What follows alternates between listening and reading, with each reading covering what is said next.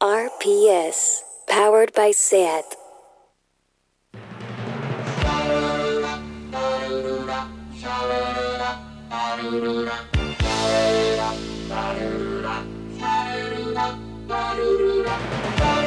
Marea Nocturna con Desire de Fez, Jordi Sánchez Navarro, Xavi Sánchez Pons y Ángel Sala.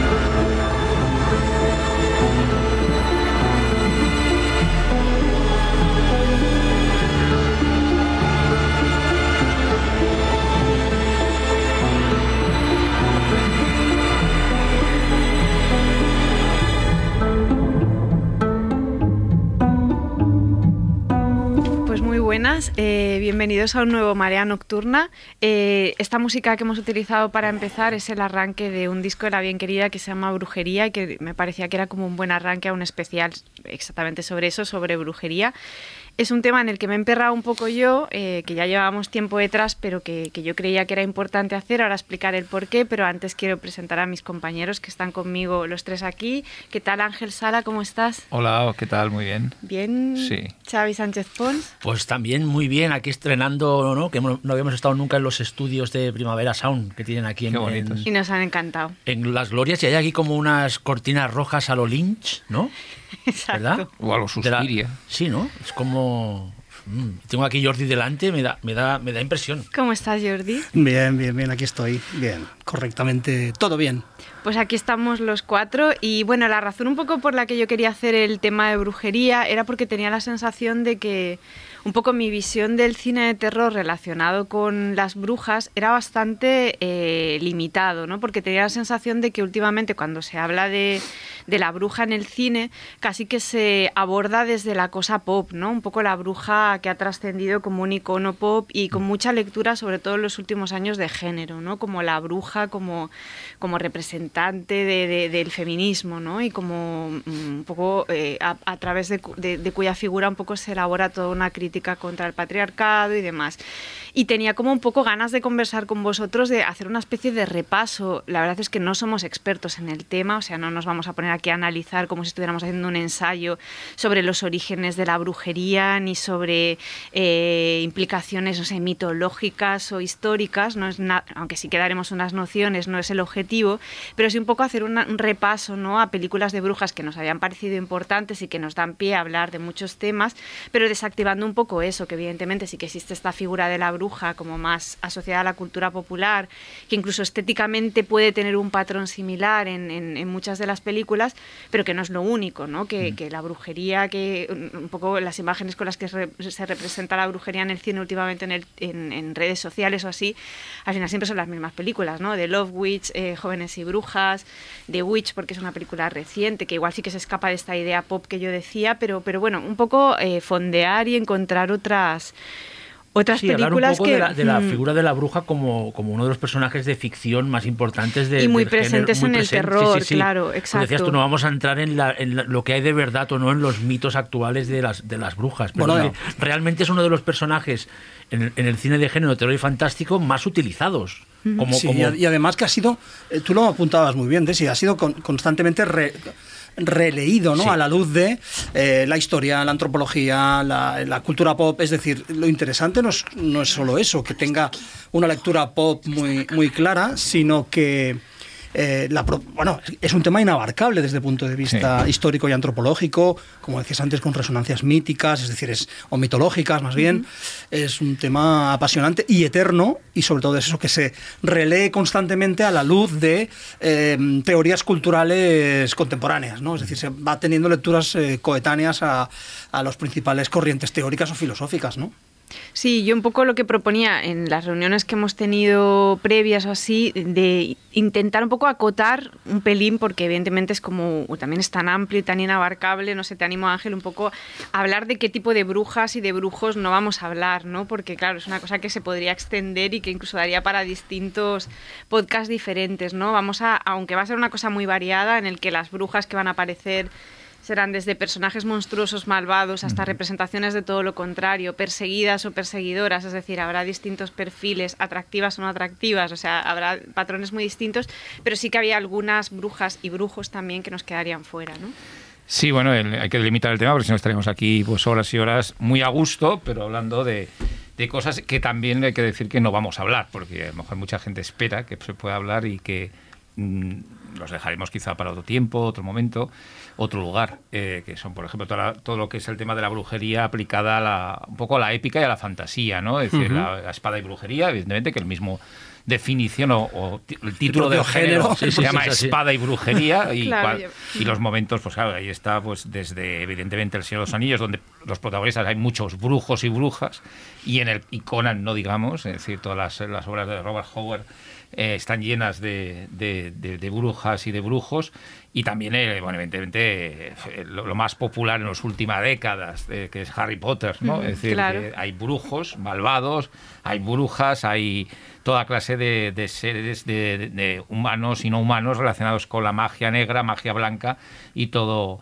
Aquí nosotros creo que vamos a hablar más de, la bruja desde un concepto de vista de esa bruja que, siempre ha sido un concepto de resistencia, porque desde su existencia en mítica las brujas han sido primero resistencia a las religiones, digamos, paganas oficialistas, es decir, en, Grecia y en, Roma, las, grandes madres, entre comillas, que como Hécate, Circe y Medea, que eran como eh, medio deidades, no eran deidades, pero que se oponían un poco a los dioses oficiales, ¿no? a los dioses del Olimpo, vamos, a los, a los, a los más oficialistas. O la bruja de tradición, digamos, medieval ya, cuando la, contra el cristianismo, que se opone su visión un poco por la persecución sobre todo que se ejerce, que tiene que ver mucho también con las herejías y todo eso. Pero vamos, vamos a centrar ese concepto de bruja, eh, sobre todo el más relacionado con la, con la, con la mitología o con la eh, judeocristiana ¿no? Eh, y, europea, ¿no? que luego se, fue se trasladó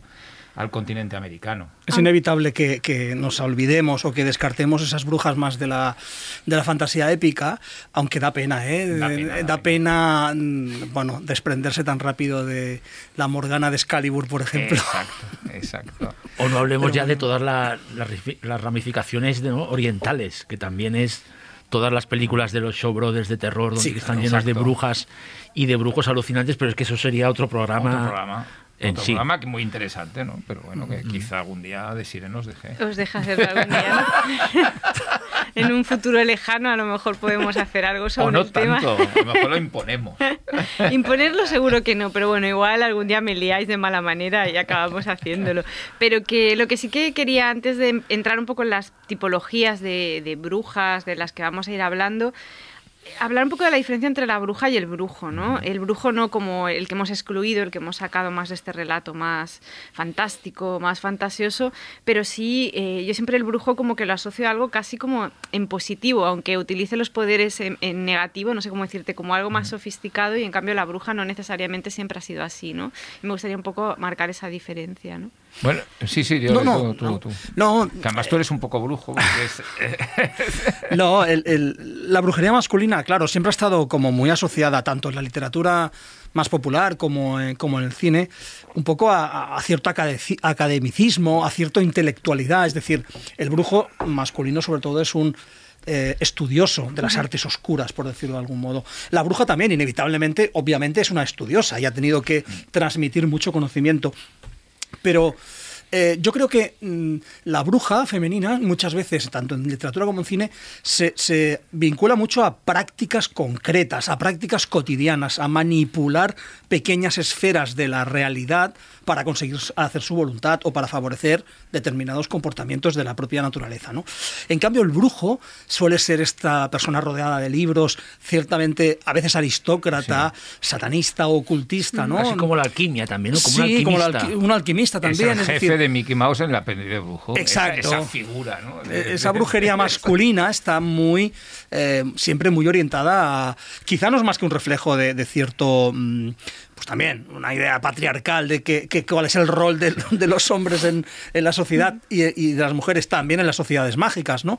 Aunque por supuesto no vamos a hablar de ello, pero la saga Harry Potter acaba con eso, ¿no? Pero sí que hay una diferencia muy clara entre los brujos masculinos de la ficción y las brujas femeninas. O sea, es, es una, una, Y está más orientado a eso, sobre todo a la practicidad de las brujas, a la uh -huh. cotidianidad, la practicidad, los, los, los, remedios, los ungüentos, las pequeñas manipulaciones o grandes maldiciones, pero que son sobre todo que tienen un efecto inmediato.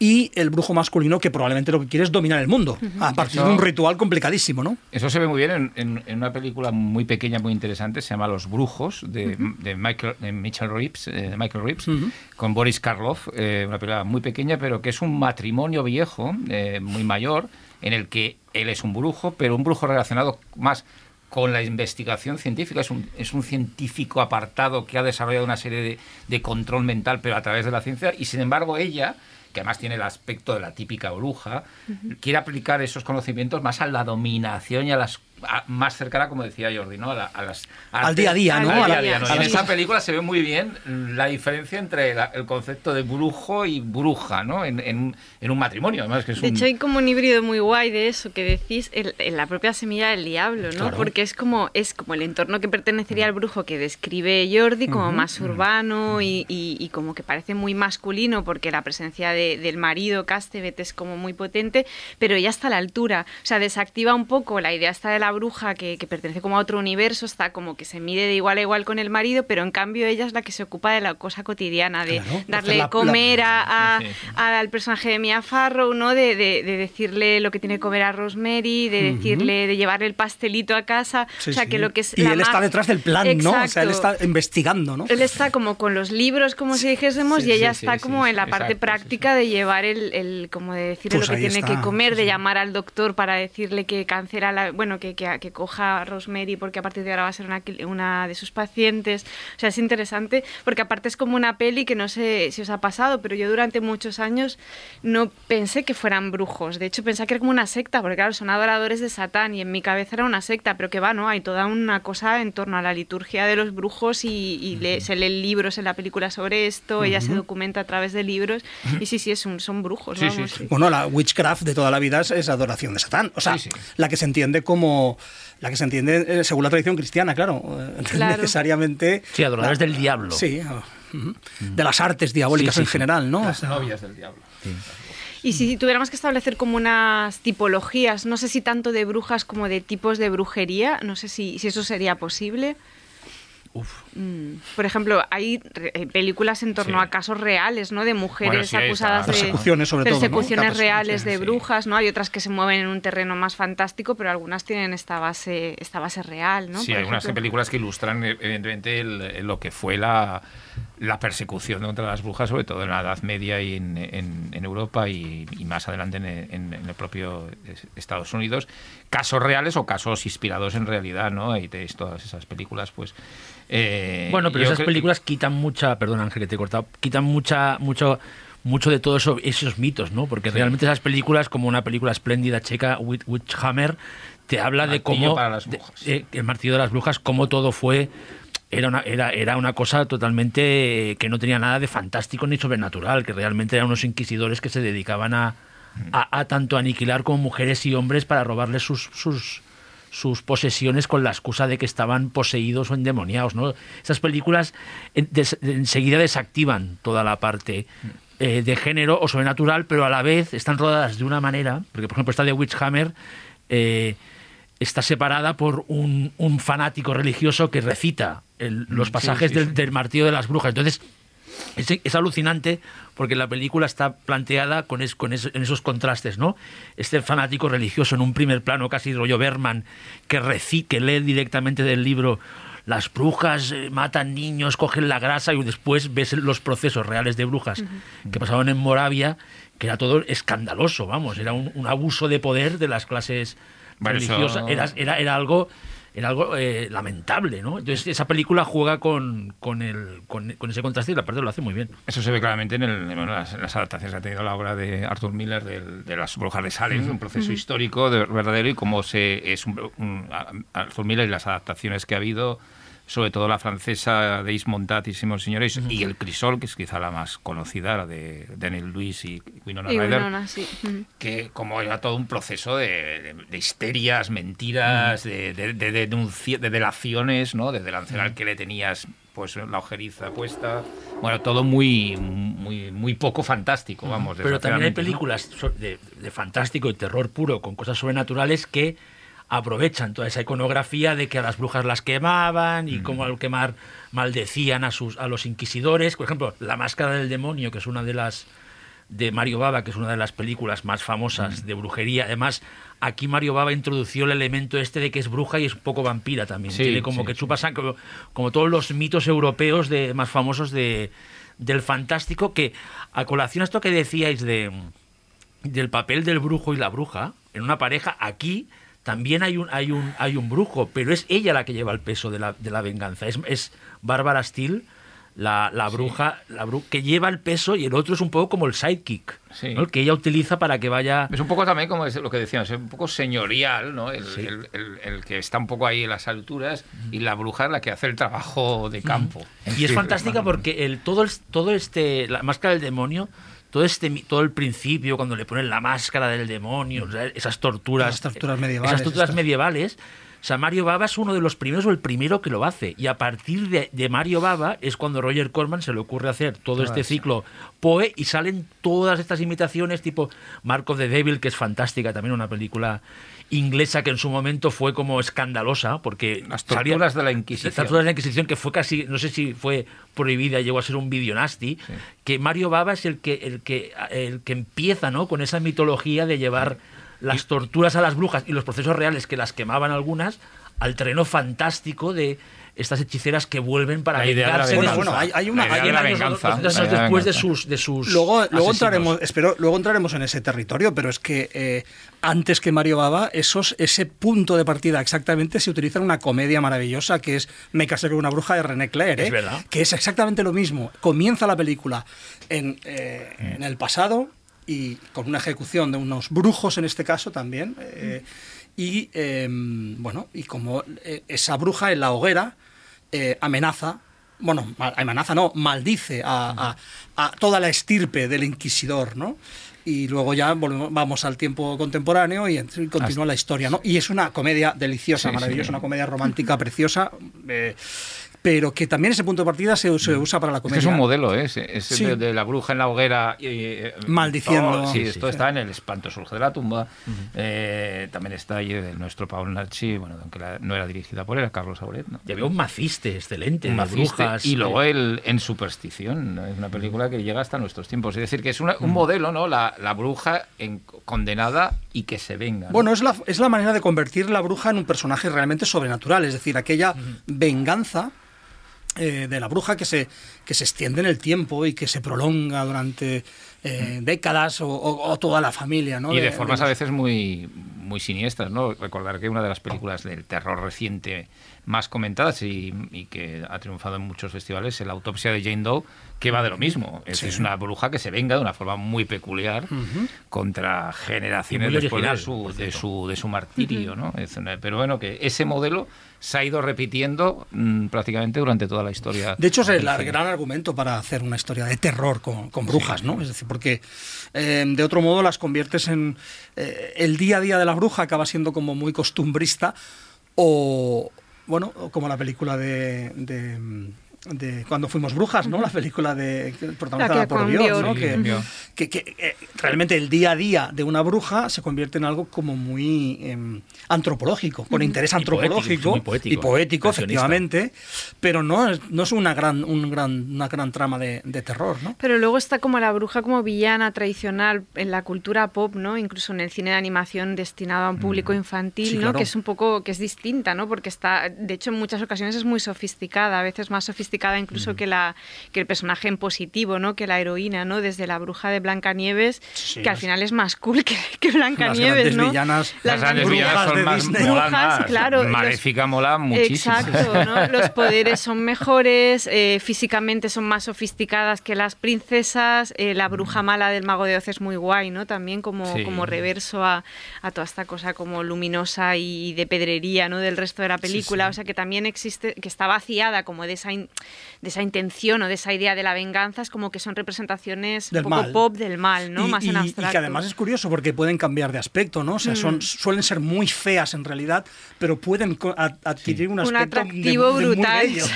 Entonces es, Sí, eh, sí. Y, luego, hombre, eh, a, la hora de hablar de la bruja cinematográfica, yo sí que tendría que decir que hay una película iconográfica brutal que además tiene una historia un poquito muy rápidamente, muy, muy curiosa, que es Haxan de Benjamin Christiansen del 22, que recoge muchos temas que ya planteó Dreyer en, en las páginas del libro de Satán pero que eh, es como una especie de documental un eh, poco ficcionado. falso, no, un uno de los primeros falsos documentales de la historia. Sí, sí, sobre, sobre la brujería, pero que es curioso porque fijaros que esa película se recupera en el año 1968, el año de la semilla del diablo, el año de que pasan muchas cosas sobre lo sobrenatural en Estados Unidos, y se repone con voz de eh, Burroughs. Es decir, el, narrador es Burroughs y es una versión algo más reducida y se convierte en un fenómeno entre contracultural en los Estados Unidos. Es decir, esa, esa película del año 22. Y además coincide con un, en el, poco después con un mundo eh, muy, muy curioso que se llama Witchcraft 70, que habla de las prácticas de brujería en todo el mundo. Entonces, el, eh, como en ese momento en Estados Unidos, finales de los 60, principios de los 70, ese tema de la brujería está de, una, de, un candente brutal y nos extraño que salgan muchas películas a partir de ese momento y sobre todo La Semilla del Diablo, ¿no? que es quizá la... Es lo que hablábamos de, de...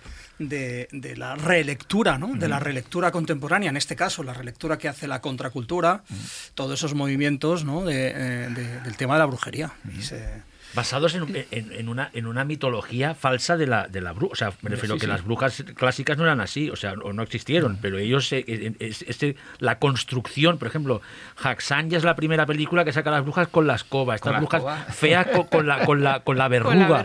o sea, eso, Haciendo pociones. es una construcción de ficción, o sea, real. Y entonces ahí es cuando empieza, ¿no? Todo, todo el la iconografía de las brujas está en una película como está todo en Hassan. Está el caldero mágico o sea es lógicamente mucha gente que nos está escuchando la habrá visto, pero si no la habéis visto, el parad el programa ahora y poneros a verla porque vais a flipar. Pero no es una peli tan vista, es decir, que sí que es verdad que es una peli muy importante, pero es una peli para bastante, tienes que estar bastante iniciado para hacer el ejercicio de bueno, verla. Pero es, muy es verdad que es conocida, es conocida, es un clásico muy, importante, citado. Sí, pero lo que sí que es, también es muy influyente para directores bastante contemporáneos, incluso independientes, que quieren abordar el tema de la brujería y directamente fusilan imágenes de de esa peli, ¿no? Porque sí que es verdad que contado por Xavi lo de la, la, bruja con la verruga, el caldero y tal, parece que es como una especie de, de divertimento y que va, es puro mal rollo. La Haxan es muy, es muy dura, o sea, es una peli que, que, genera muy de mal rollo. De todas maneras,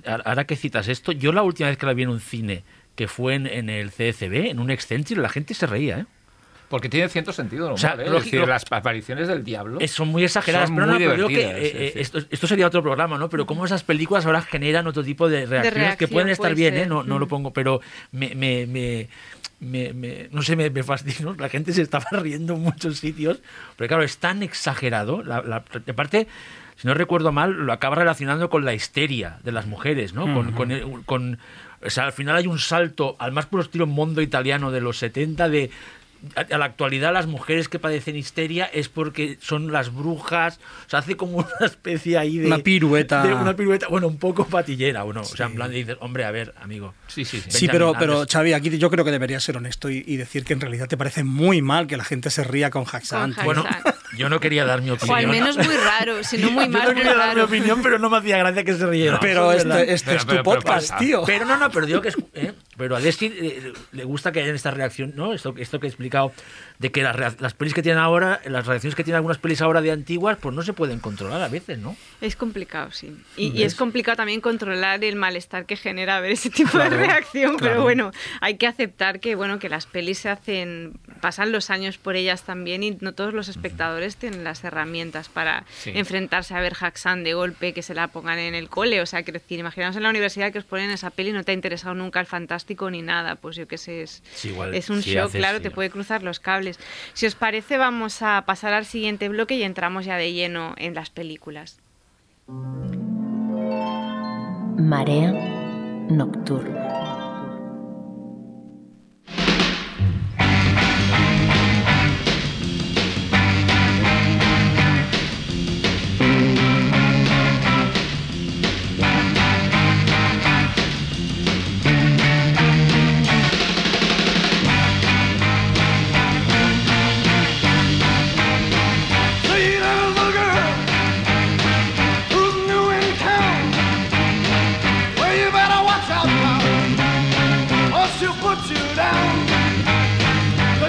Evil chick. Say she's the witch. She got a long black hair and a big black car. I know what you're thinking but you won't get far. She's gonna make you live, cause she's the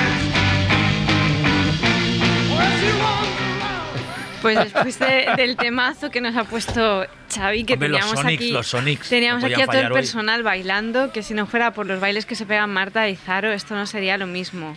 Al otro lado. Al otro Y- lado y, y del deciré que no, la- que Al no- otro no lo lado del dice, pero pero está bailando. estaba ahí como más Al otro lado del espejo. pero- estaba cogiendo Tras el aire. cristal. Estaba cogiendo aire, Me decir, estaba literalmente. te lo juro.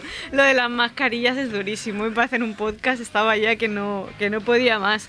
Hemos hablado de Haxan. Lo que hicimos un poco en, en preparando el podcast fue elegir las pelis de brujas de las que nos apetecía hablar.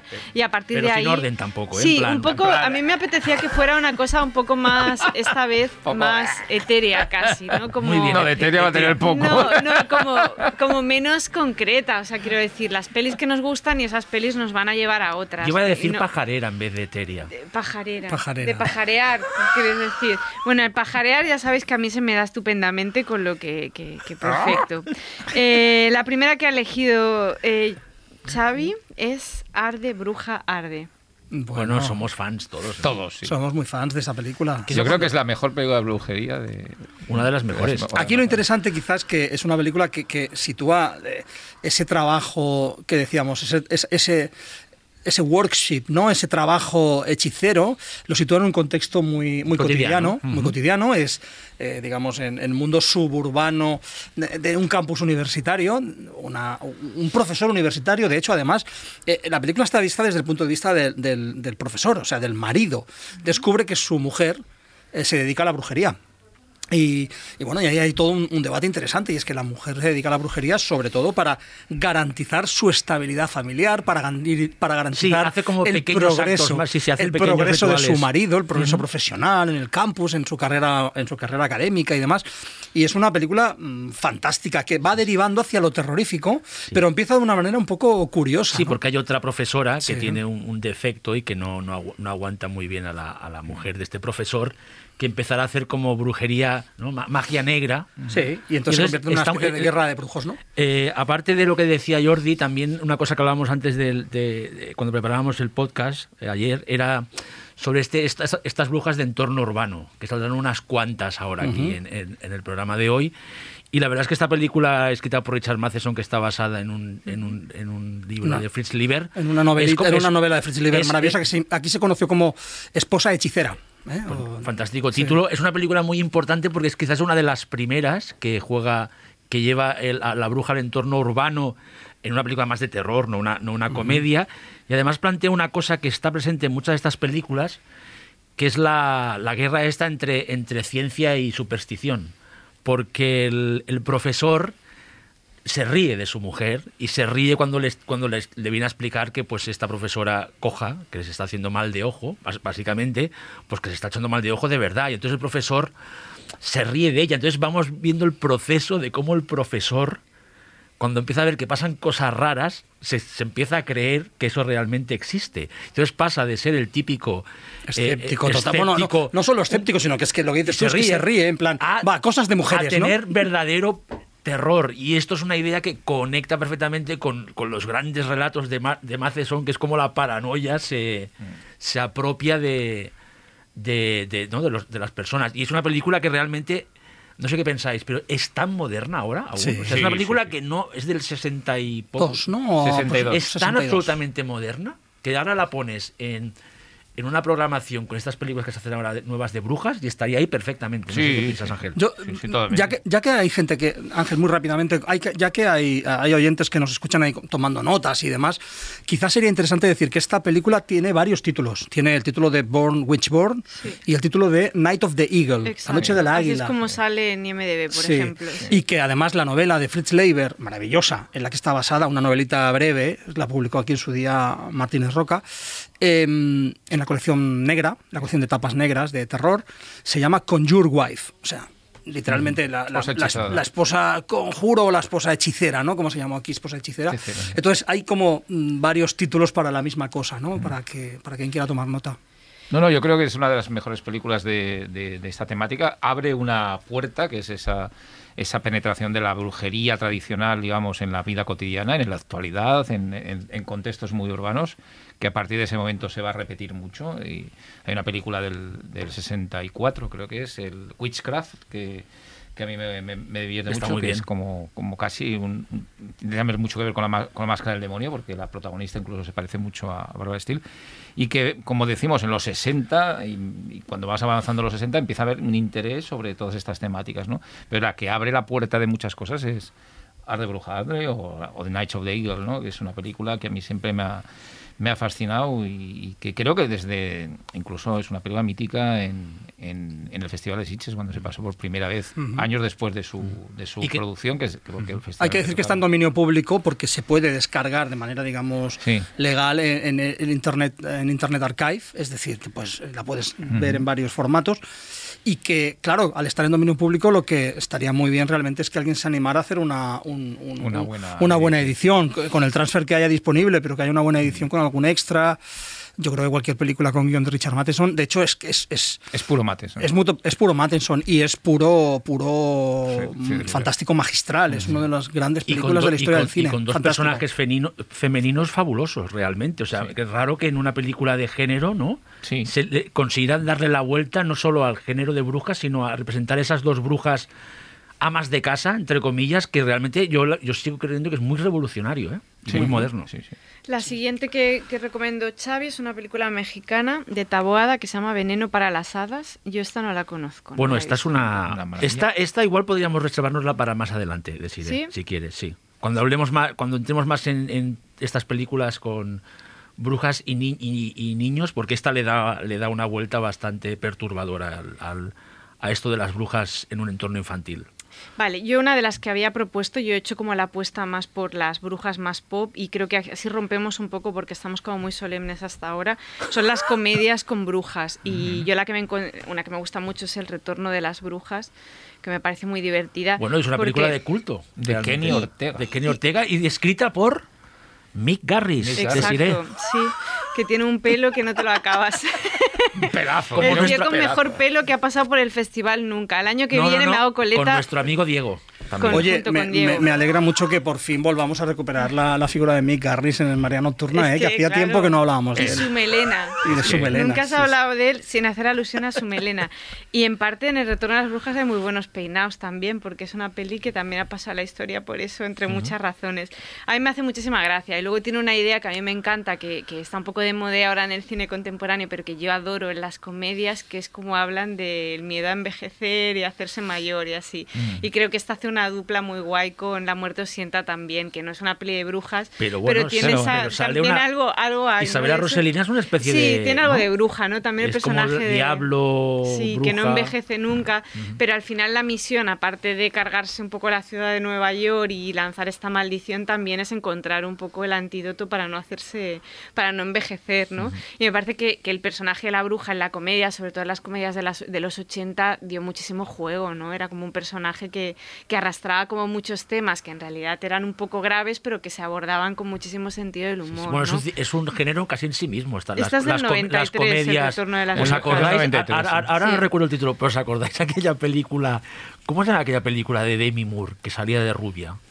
Una bruja en Nueva York, puede Sí, ser, ¿os sí, suena? Una bruja en Nueva York. También Demi Moore Sí, antes de. antes- o sea que hay, dos, hay tantas películas de estas de la, ¿no? la bruja Bueno, amable- amables, ¿no? De que tienen, viven en una, ¿no? en una ciudad de, de Estados Unidos y se enamoran de un tío, ¿no? Que es normal, Oye, pero ella no le quiere decir que es una de bruja. las brujas This Week en, en los Sí, 80 pero y. Pero previas, pero y previas, Magic, ¿no? No, no, las, sí, las clásicas, pero, de previas Hollywood, están las, clásicos, las sí, que sí, hemos citado, ¿eh? La- me, me casé con. Mar, Sí, eh, sí. A Witch, la- me casé con una bruja de Richard Quine. Y me enamoré de una de una bruja. bruja, que De es eh, Bell, Book and Candle de, de Richard Quine.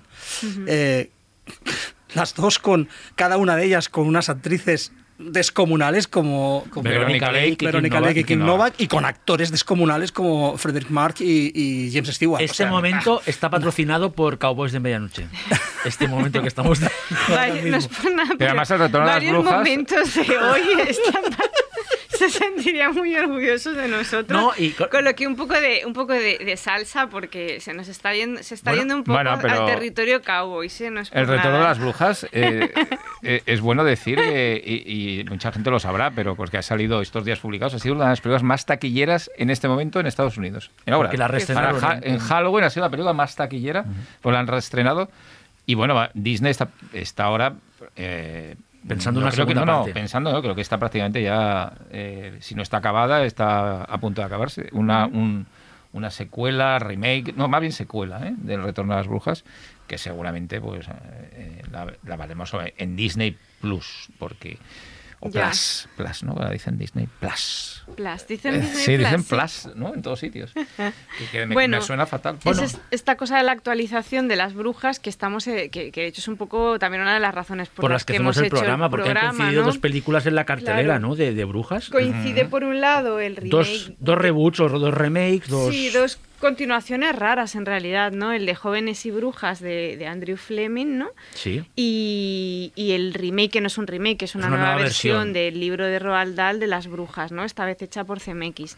No sé si las habéis visto. Yo he visto, si queréis abro yo un poco fuego, Sí. con Jóvenes y Brujas y el remake. A mí Jóvenes y Brujas, la peli, me encanta. O sea, es como una de mis pelis favoritas, pero de adulta. Es decir, mentiría si dijera que es como una peli que cuando yo la veo en los 80... Es del, En los 90, 90. mediados de los 90. Cuando la veo en los 90 es como una peli que a mí me, me- me toca los cables y que me, me gusta por muchas razones, pero no acabo de encontrar todas la- las dimensiones que le encuentro cuando la veo ya de adulta. Es una peli que me gusta por esta especie de elogio a la inadaptación, me gusta por el look de la peli, Fairu Zabal, que me parece como lo máximo. eh, es, la idea está como de la magia para acabar contra el mal, pero se me escapa la idea que para mí es muy potente de la peli, que es esta idea como de la posibilidad de la camaradería entre chicas que se sienten atraídas por algo oscuro y por algo que, que en principio no parece ser territorio de las chicas, ¿no? Es una peli que vista de adulta me sorprende porque me parece muy radical realmente. Es una peli que habla de los abusos, que habla del acoso, que habla del suicidio incluso, que habla de la inadaptación, de la desestructuración familiar de una forma súper heavy. O sea, es una peli muy, muy radical. Sí que es verdad que, al que es muy ambigua, muy contradictoria en muchas cosas y que al final le pasa lo que le pasa a gran parte del cine de entretenimiento de los 90, que un poco se, se, se rompe y se vuelve un poco zapatista al Es que era, final. es que era una peli comercial pero, de, para, sí, para, pero para, para joven, me refiero, era para adolescentes Pero en un tampoco- momento en el que el cine de adolescentes permitía la oscuridad, permitía la ambigüedad, permi- o sea, era un cine más permeable al mal rollo. Eso lo hemos hablado muchas veces. Las pelis que nosotros vimos de niños y de adolescentes dejaban la puerta abierta al terror y al mal rollo de una forma que no lo deja el cine contemporáneo, salvo excepciones, ¿no? Entonces, cuando veo el tráiler del remake, pienso, "Guau, va- vaya espanto. O sea, es, una, no- es no- una secuela. ¿eh? es, una, es un híbrido, en realidad es un remake con una, una coda así final que, que sugiere la idea de secuela. Y es como, bueno, la veo y veo el tráiler, me horroriza porque ni estéticamente ni me parece como una cosa domesticada, aparte viniendo de Blumhouse, que a mí la estrategia Blumhouse feminista me parece como muy estratégica y muy buscada y muy de un poco cubrirse las espaldas después de la, después de la cara de, de Jason Blum diciendo que no había tías que hacían terror y tal. Y me cae un poco, eh, de arranque me cae tan antipática como me cayó Black Christmas en un principio. Que Esa, luego- esa era mala. que era mala de verdad. Mm. Entonces veo esta y me veo que es una peli como mucho más descafeinada, mucho más blandita que la de Fleming, muchísimo, pero al mismo tiempo habla con muchísima claridad de todos estos temas que antes decía. Sí, el ¿no? bullying De- y todo esto, ¿no? Bueno, y patriarcado y consentimiento y demás, con lo que es estas pelis que me genera el conflicto de que es mega obvia y cinematográficamente simplemente correcta, pero a mí que esta peli destinada a un público infantil, infantil, bueno, pues infantil, un, Un poco adolescente, ado- adolescentes, adolescente, así, adolescente. pero Instituto. adolescentes jóvenes, es decir, es para chavalas y chavales de 15, 17 años. O sea, es una peli que, que como adulto pues te queda un poco justita, pero que utilice el recurso del terror y de la brujería y de la magia y del elemento fantástico para hablar de todo eso de una forma como tan clara, me parece guay. Dicho esto, es muy obvio que alguien que le mola mucho el terror ve esa peli y va a decir, es que es como una serie de niñas, o sea, es como una peli para niñas, pero a mí me, me cae simpática. Y creo que hay más de la directora, que también es guionista, que de la compañía. O sea, creo que hay ahí un... Con lo que es una... una para mí es un... Un remake que no es para mí, pero, pero la valoro. Pero o sea, tenemos lo- que verla o no? La vais a odiar, no la veáis. Los no, a lo mejor nos gusta. Yo creo que, o sea, si la veis la tenéis que ver vista en ese, en ese contexto. O sea, Yo como una pocas películas peli. Blumhouse que odie. Yo tampoco, a mí me gustan casi Quizá todas. es la, eh, la única que odio es, eh, es Black Christmas. Black Christmas. Sí. Pero a todas las veo... No te gusta, pero ya no diga, odiar es feo, no te gusta. No odiar, no odiar no, o sea, te- no te gustan y ya está. Sí que es verdad que Blumhouse parecía que, que iba a ir mucho mejor, iba a ser mucho mejor de lo que A mí era, me ¿eh? parece que lo No, a mí me parece bien. que lo están haciendo muy bien. Porque Sí. es una, es una Sí. compañía que, que están metidos gente que sabe de género, no como otras. Y es normal, ¿no? Y bueno, y hacen una serie No es Jason baja, Blum sí, el que sí. sabe, y no es, el, no es Jason Blum precisamente el que decide.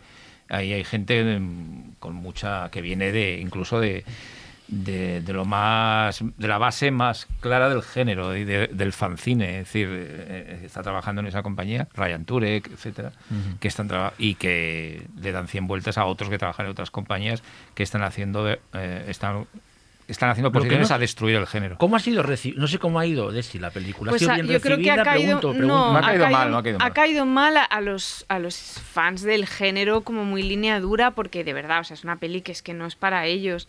Pero luego ha caído bien en, en la gente joven, o sea, es una peli que, que- porque es que va, habla directamente a ellos. O sea, a mí me parece un, como, como una peli que, que a mí se me queda justita como a nivel cinematográfico, pero que no puedo dejar de apreciarla y de encontrarle como, me, me generó como mucha simpatía a la peli. Y la otra es el remake de, bueno, la, la nueva La adaptación nueva de las brujas. cuento de Roald A mí la de, la de Roek, que ahora me encuentro con que mucha gente me dice, bueno, la de Roek a mí tampoco me fascinaba, de verdad, a mí me parece flipante la de Nicolás A mí flipante no. Ay, a, mí me sí, gusta, ya está, muchísimo. tampoco me... Me ¿A parece ti una tampoco? Yo- a mí me gusta mucho Sí, la a mí me gusta Nicolas mucho, Roeg, a mí me sí. gusta mucho, pero es que la de CMX no me ha, no me ha parecido nada mal, Mal. tampoco, ¿eh? no, no me entusiasma, pero no me parece nada mal. A mí de la de, de la maldición de las brujas de Nicolas Roeg me gusta mucho la, la, la base de, de- de la historia de, mm, de Roald Dahl, es decir, de las brujas aquí construidas de verdad como el gran enemigo por antonomasia de los niños. Exacto, es decir, total. que son máquinas de matar niños, ¿no? Es, es el, gran, el gran antagonista. Y la, creo que la de CMX también lo recupera eh, bastante bien. Toda la parte de la convención de brujas en los dos casos es, buenísima. No sé qué opináis, si habéis visto la de CMX o todavía, o todavía no. Pero me gusta mucho la de CMX. Además, es muy, es muy rápido lo que diré para no em, hablar de más, no extendernos demasiado, porque es una película que todavía se ha visto poco, pero me gusta mucho cómo se conecta misteriosamente, no sé por qué, pero se conecta, por ejemplo, eh, con eh, territorio Lovecraft, sí, sí, con Lovecraft Lovecraft Country, Country. por, aunque sea solo por la ascripción, digamos, racial ¿eh? de, de- de los protagonistas, ¿no? Una película en la que de repente la, la familia es afroamericana, está ambientada en unos años 60. Mm, se oye La música soul se de escucha todo el rato eh, soul y rhythm and blues es decir de repente parecía como una versión eh, mm, infantil de territorio Lovecraft, ¿eh? de Lovecraft Country, y luego hay una parte que me gusta mucho y es la bruja que hace eh, Anne Hathaway, que está muy bien ella, ¿no? Y- aunque las brujas, eh, la Angélica Houston era, era Es que es brutal ese absolutamente brutal, ¿no? sí. Pero está muy bien, está muy bien. Eh, luego, la película que ha sido muy criticado eso, la de, la de CMX, cuando es una película de animación, es una animación que realmente CMX ha tenido momentos mejores, pero también ha tenido momentos peores. CMX es una persona cuando ha hecho animación, eh, cuando ha hecho 3D, ha sido de estética muy extrema y aquí juega también con esa aproximación bastante eh, acartonada y, poco realista. Eh, que hace un efecto estético curioso, curioso. Lo que sí que creo, no sé si estáis de acuerdo, en que es raro entender ahora la existencia de un remake como en el cine actual, no solamente de género, o sea, de cualquier género, o sí, más tendencia a los géneros puros, sin agenda racial, feminista. Es como que no se entiende la posibilidad de, de releer algo que ya fue en su momento leído, si no es a través de una agenda muy contemporánea. Y yo creo que eso hay que empezar un poco a... Y acabo de defender a, superarlo. muerte jóvenes y brujas, ¿eh? que me gusta precisamente por esa claridad en el mensaje. Pero sí que es verdad que, que cada vez que llega un remake de algo me lo temo porque es como cazafantasmas con mujeres, ya, ya como la vuelta está. O sea, y- Sí, pero es como- irrelevante. Es irrelevante en este caso. Me podrías En decir, es- ento- entonces, ¿por qué lo hacen? no? Es irrelevante que la, la- la abuela y el niño protagonista sean, sean afroamericanos. Es irrelevante.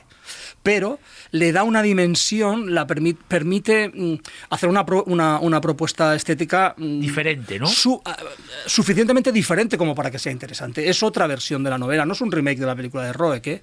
es una nueva adaptación de la, de la novela de Roald Dahl. Hmm. Y me gusta mucho algunos personajes. El personaje de Stanley Tucci es muy interesante. Maravilloso, o está sea, muy bien, está es decir, hay, hay cosas muy buenas en la película. Luego hay, bueno, CMX ya no es el que era, ¿no? Pero a mí hay películas que me interesan mucho. Ah, perdona, hay momentos que me interesan mucho. Y referente a lo que dices, efectivamente, mm, se puede criticar eso. Se puede decir, oye, ¿y ¿por qué tienes que poner una. Siempre, eh, ¿no? Bueno, más que familia nada, afroamericana No es que se pueda criticar, pero sí que hay como esa obligación, como esa casi autoimposición por parte de las productoras, ¿no? De que, de que no conciban la posibilidad de releer algo. O sea, es como que solamente entendemos eh, que la película está como empapada del presente si trata de una forma muy directa o aborda muy directamente los temas de actualidad, que, que está muy bien, o sea, que estén ahí, pero que pase con todas es bastante curioso. Sí, como es con ¿no? una plantilla, ¿no? Quieres Sí, decir, hay vamos a algo hacer ahí un como remake, de- vamos a de que no- actualizarlo con la el- realidad social Como que de la hoy. actualización siempre pasa por la ultraconciencia del presente y está Pero, la- bien la- como pero al opción, mismo pero- tiempo la película de CMX es tremendamente nostálgica. Es esa nostalgia ingenua de CMX tan eh, que, que- que ya es un- ya forma parte de su propia estética. Es decir, él es un director eh, nostálgico eh, que, que a- anhela o, o con una imagen añorada de los años 60 muy concreta, es decir, y, y la, y la estética está construida a partir de esa añoranza de, un, de unos 60 ficticios, unos 60 mm, eh, completamente estilizados, ¿no? que le permite desplegar toda su batería Sí, es el- el expresiva, que es más, car- más cartunesco también, Sí, ¿no? más de dibujo animado, porque es una mezcla entre animación y personajes reales. Sí. Toda la parte de los niños transformados en ratones, pues es Es animación, casi una, un, es un animación. cartoon clásico, ¿sabes? Y, muy, y a veces muy. Y lo, lo, lo mejor, desde luego, es que a veces es muy salvaje. es, muy, es muy oscuro, siempre con la risa, con la carcajada, pero. pero hombre, las, las Luego es una película que si la ve un niño, yo creo que ah, actualmente, hoy día, se, ac- se traumatiza. Pero con la de Roek Paso Exacto, también, es claro. que es igual. Es decir, Totalmente. eh, la, la secuencia de la, se- de la convención de brujas, cuando se revela la gran bruja jefa y se revela cómo son todas las brujas de verdad, el aspecto físico de real, es traumatizante. Es a la vez de peque de- con, la, con la mirada detrás de la puerta y tal, o sea, como- como medio escondiéndote, y yo creo que, que te da un, un telele potente. ¿eh? Y luego hay una otro díptico y que hemos, del que hemos hablado ya bastante en el, en el programa, en otros podcasts, pero que como mínimo teníamos que citar, ¿no? que es el Suspiria de Argento y el Suspiria de Guadañino. Yo nada, daría un par de líneas como para que quede en este, en este especial brujería, pero sí que es verdad que, que hemos hablado mucho de las dos ¿no? en, en diferentes, en diferentes podcasts, ¿no? de los que hemos Bueno, ya. eh, eh, lo que podríamos decir así rápidamente es lo, lo importante, ¿no? Que sigue siendo aún la película de Argento, ¿no? Y que y que tanto este remake que hizo Luca Guadagnino y, y, por ejemplo de, Neon Demon de Nicolas Winding Refn, ¿no? Que, podrán gustar remake. más o menos remake. estas dos películas, pero que dos de las películas de fantástico terror más importantes de los últimos años sean un remake de Suspiria y otro remake de Suspiria que no es un remake, pero lo es, que es de Neon Demon, pues te explica un poco como una película que Jordi y Ángel, lo digo porque lo han vivido, la vivieron casi, ¿no? La, la- la cogieron, la descubrieron supongo en los 80 o cuando se estrenó. Una película que era realmente de culto, ha pegado un salto, ¿no? De una importancia que yo creo Pero, que tío, ni, en- ni en la eh, época se lo imaginaban, ¿no? Pero Que- esa peli, yo en clases no le mola a los estudiantes. O sea, no sé si Bueno, os ha eh, pasado. O sea, sí, no les mola nada. ya, pero me, me llama la atención que lo único que les gusta de la peli De- de- es, estéticamente, sí. Es como la- la- las cuestiones de puesta en escena y, y- y siendo un poco más de esto, los colores y las simetrías y, y para y el- la cuestión estética. Pero que no les interesa lo que Les cuenta o parece lo- o que lo- no, no está sé, bien contada, nada. que no, no es que es verdad, pero es que eso no pero es que no está bien contada porque su gracia es esa, no es que esté mal contada, a ver si me entendéis, es que no es una peli que juegue Que busque a eso, una narrativa, claro, es que tiene no una narrativa eso. dislocada, como tiene Exacto, todas las películas claro. de Dario Argento Pero y del no cine italiano mal, y del cine italiano de la época, ese Sí, cine italiano total, total. Lucio Fulci ya es más exagerado todavía. eh, que a, bueno, a, a cierto- a- a ciertos estudiantes, yo entiendo que están en una escuela de cine y están y se están formando con un- una forma muy academicista en muchos casos y luego se notan las películas que salen de, de ciertas De escuelas de cine ya, mm. y claro, y que incluso con lo, eh, que eso se ve pues, en festivales y todo eso, el gusto que tienen también con ciertas películas de, de terror, ¿no? Eh, No les puede gustar Suspiria, es decir, si te gusta Simon, no te puede gustar Suspiria. Ay. Es decir, eh, es, un, es un ejemplo que, pongo simplemente aquí por... está la semilla de, de- Eh, de- de la próxima decir, pelea que tendremos Ángel eh, y no- yo no- en, en las ondas. Pero porque Suspiria, aparte que es una cien mil veces más inteligente que, que Simon, pero el, eh, eh, eh, es una película que juega además con el tema de la brujería con una inteligencia brutal. Es decir, la compone sin hablar casi de brujería, pero compone basándose en, un- en unas madres arcaicas de Tomás de Quincy, que bueno, en en una mitología que tra- Argento transforma de una manera muy brillante. Y a través de. Es que la, la, la puesta en escena y la estética esta, que es, es básica en la, en, la, en- en la- en la significación y en el poderío que tiene Suspiria. Y luego todo el tema de la academia de baile, claro. Ahí están toda la conexión de la brujería con la danza, las, las rituales, que luego se repite en la de Guadagnino con la que para mí es lo que para mí es, famosa es que Guadagnino, del- es que Guadagnino o Guadagnino eh, interpreta muy bien la película de Exacto. Argento, a pesar de que, que- que Xavi siempre la eh, es muy duro con esa película, pero yo creo que la interpreta muy bien Muy- precisamente sí, sí, porque tira muy bien de esos hilos. Hace otra película y la sitúa en otro en otro clima cultural, pero la int- interpreta muy bien todos esos componentes de la de la, de la original de, Totalmente de de Argento que Para una película que le sale se bien. entienda o no, se entienda o no, es una obra maestra la película La de de, Argento. Sí. ah, pensaba que decías la de Guadagnino, No. que no estoy de acuerdo. La de Argento sí. Eh, es una obra maestra, se de- entienda o no. Y la narrativa que tiene es la narrativa, como dice Ángel, que tiene que tener. Es una, Sí. una, una película dislocada, mm, febril, de un cuento infantil alucinado, de una niña perdida que de repente va a descubrir o va a meterse en un, Bueno, es en un mundo. Es un en un mundo que la supera completamente y esa narrativa, esa, esa forma de construir el relato está muy bien, muy bien.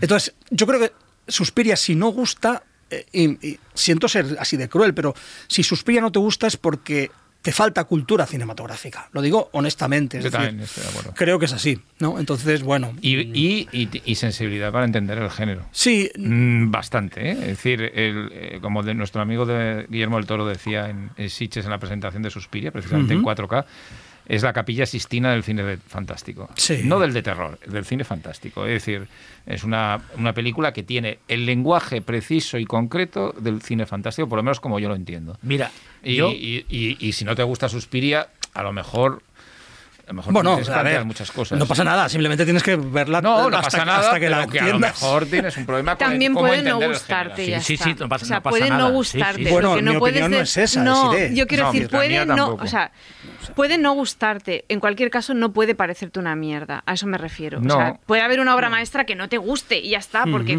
puede Que te aburra, no te gusta no. por las razones que sea, pero tienes que saber ver que es una peli extraordinaria. Otra cosa es que a nivel personal tus gustos te No, a impidan lo mejor no te gusta y no la ves extraordinaria, simplemente eh, llegas a la conclusión que a lo mejor tú- la, la lectura, tu lectura del fantástico, pues es, no es la que tú pensabas que era. es Yo, mira, yo con esto de que hablas de Siré, de que los, los alumnos o que haya gente que no entienda películas como Suspiria de Argento ahora... No que no las No, no entiendan, que no les guste. o no les guste, yo creo que ahora hay una obsesión con que toda- en, todas- en las películas de terror y fantástico todo tiene que estar justificado, tiene que haber como una lógica. Y esto me doy cuenta, mu- o sea, en el, Sí, último pasa. festival de Sitges, por ejemplo, me daba cuenta porque la gente decía, no, es que el guion de tal película y era en plan, el guion de, de- es como decir que Fulci, las películas de Fulci no tienen sentido, pues esa es la gracia, que no tengan sentido, o sea, Bueno, fíjate, esa obsesión que hay ahora con que todo tiene que estar razonado, justificado, en el fantástico y en el terror, eso tenía que, o sea, pensar eso tenía que estar prohibido. Y tengo aquí una cita del amigo William Friedkin, que en el audiocomentario del Hombre Leopardo dice, The enemy of horror films is coherence. Sí. O sea, es En que es el eso. horror, sí. En el horror, horror- o sea, en el horror más- totalmente. Cuando más loca y más y, y menos sentido tiene una película de terror, el- por ejemplo, otro caso maravilloso que es el fantasma de, de Coscarelli, si se hace bien y hay alguien detrás y hay una voz eh, fuerte y personal detrás, se hacen obras maestras. the Bayasi. Vale ya de decir con de terror es que el guion es que no sé por qué hacer Ya, esto, pero- porque pesados, pero fíjate que- vivirla, sentirla. Pero mira, fíjate que con Guadañino, o sea, yo cuando veo Suspiria, a mí no me gusta, pero empiezo a utilizar como los argumentos eh, un poco random de por qué no me gusta la peli. Ah, porque me excede, porque es no sé qué, porque no sé cuánto. Y ahora creo que la razón por la que no me gusta, mm, acabo de llegar a la conclusión hablando con vosotros justo de la otra.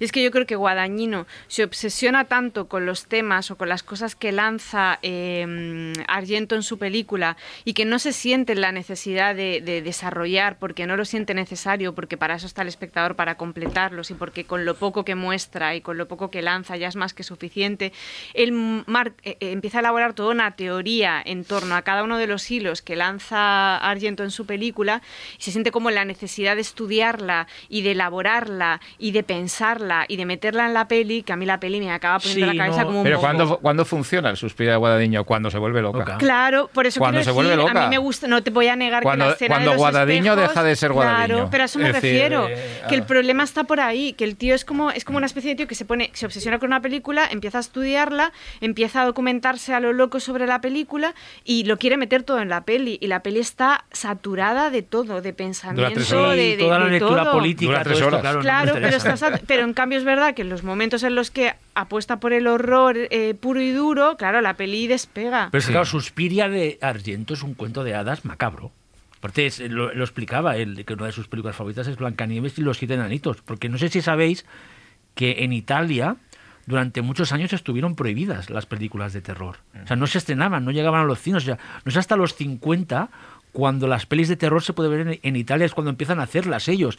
¿Y qué pasa? Que la gran mayoría de directores que empiezan a hacer terror en los 50, 60 y 70, la primera peli de terror que vieron en su vida es Blancanieves y los, siete- y los siete enanitos. Entonces tienen una obsesión los italianos con no, Re- no, como recuperar, homenajear, por ejemplo, en la, la máscara del demonio hay planos de ella paseando cuan- antes de que, de que salga su doble, su némesis maligno, que parece Blancanieves Claro. paseándose por el bosque Pero- con la niebla. O sea, es, es no- una obsesión, bueno, para que veáis un poco cómo los italianos ¿no? intentaron crear sus propios mitos del terror partiendo casi de solo una película, ¿no? Que me parece algo. Pero fíjate lo que fantástico. decía también de sí, de, de- de que Guadagnino intenta hacer un estudio muy concienzudo de la película de Argento, pero es que Argento hizo un estudio muy concienzudo con Daria Nicolodi, se Sí. viajó por Europa, viajó por muchos sitios para conseguir información sobre las madres, sobre el tomo de la mitología esto de, de brujería que hay detrás de la película, y, y sin embargo lo mete luego sin ningún tipo de, de, Sin de- de- de- exceso, sin no, academicista ni nada, es decir, venga, lo, lo mete ahí de una manera Muy y no digamos nada en Infierno, Mm. que bueno, que es otra película que es la secuela de una, una de las la trilogía de, de las madres de Argento, que aún, en muchos momentos no, es más dislocada que la propia sí. Suspiria. No, son, pelis, decir, decir, que no- son pelis conjuro, ¿no? Hasta como Neon Sí, Demon también, sí. que Como tiene Lost ese punto. Salem. Sí, o Los of Salem también, que es. De que es hablaremos más adelante. Pero Los Mm. of Salem es en plan, es lo mismo en plan, es que no tiene sentido esto que pasa al final, pero ¿qué, qué sentido tiene que tener? Pues Si no vamos sé- a hacer una cosa. Vale, pasamos, al siguiente bloque. bloque. y luego hablamos de Lords of Salem. Estás escuchando Marea Nocturna.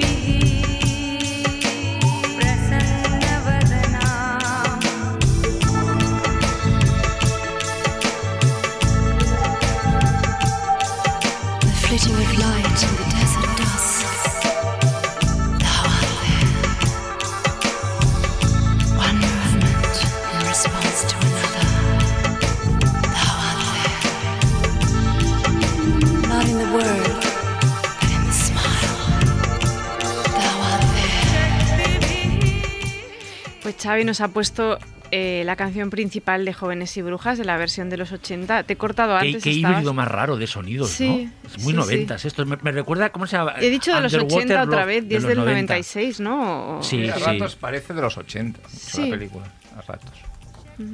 Sí, Fairuza Volk, ma- maravillosa con, como gótica. ¿no? Sí. La- los- sobre todo los fans de. Antes que empecemos con este bloque, los fans de la original no se quejan de que en la nueva no haya una gótica, ¿sabes? ¿Sabes lo que no- pasó, Xavi? Dime. Que el día después de que nos contestara Asunta Serna por, Sí, por Twitter, Sí, es verdad. fui a grabar una cosa a la tele y estaba de invitada. Y, Asunta y Serna. estaban maquillándome y la tenía al lado y se lo dije y me dijo, ay, es verdad, John me dijo que os había contestado y dije, fuck, o sea, era su community manager, Ah, fue como muy pensamos que frustrante. fuera Asunta. Bueno, no sí. había sido ella, sí, Sí, sí, había cuando- sido es que- su... pero hay que explicar, Bueno, o sea, cuando salió el, el, el tráiler de Jóvenes y Brujas, yo hice un Exacto. tweet diciendo que dónde estaba Asunta Serna. Porque Asunta Serna es la bruja buena de la... Bueno, es la dueña de la tienda de- Kraft, de que es brujería bruja y de- también. sí. Entonces, claro, es que Asunta Serna fue una de estas actrices más internacionales Total. en su momento, porque hablaba muy bien el inglés. Bueno, Pero no te puedes fiar. Pero no te puedes fiar. nos ha contestado el community y no ella. Era el community. Yo que pensaba que pero me había le, pero le hizo mucha ilusión, le hizo mucha ilusión ¿eh? igualmente y fue muy amable y, y me pareció que era espectacular. o sea, He dado, he dado orden a mi community de que os de que os conteste siempre. exacto. Pero fue un poco, ah, tío, vaya bajón. Yo que pensaba que nos había Pues sí. contestado ahí La verdad es que sí. personalmente. Pero nos quedamos con la leyenda de que nos contestó Nos ella contestó. siguiendo las enseñanzas de John La Ford. foto era suya. La foto era suya, luego era el community, pero era suya la foto. Y te he cortado hablando de Lords of Salem. No, bueno, no, que hablaba de que Lords of Salem, que es una película en que en su momento, igual sigue ahora dividiendo, ¿no? Se hablaba un poco de cómo, de que era todo muy porque sí, ¿no? Entonces, ¿por qué no puede ser porque sí? Es que no... Si no te gusta, ves más allá, explícame más cosas de por qué no te gusta, pero la gracia de Lords of Salem es que es una película que se pierda, ¿no? Por sitios inesperados, ¿no? Y que, y que, y que a veces igual más tienen que ver con el subconsciente de, de Rob Zombie, lo que quería contar, que con un guion de tres actos en el que todo está justificado. A mí me parece... Tú de hecho no eres muy fan, ¿no? No. Vale. Me Bueno, parece, me parece yo- una de las películas es de de brujas pelis más por- importantes de los No, últimos años. O sea, a mí me parece la mejor vamos. película de terror de la década pasada. Punto.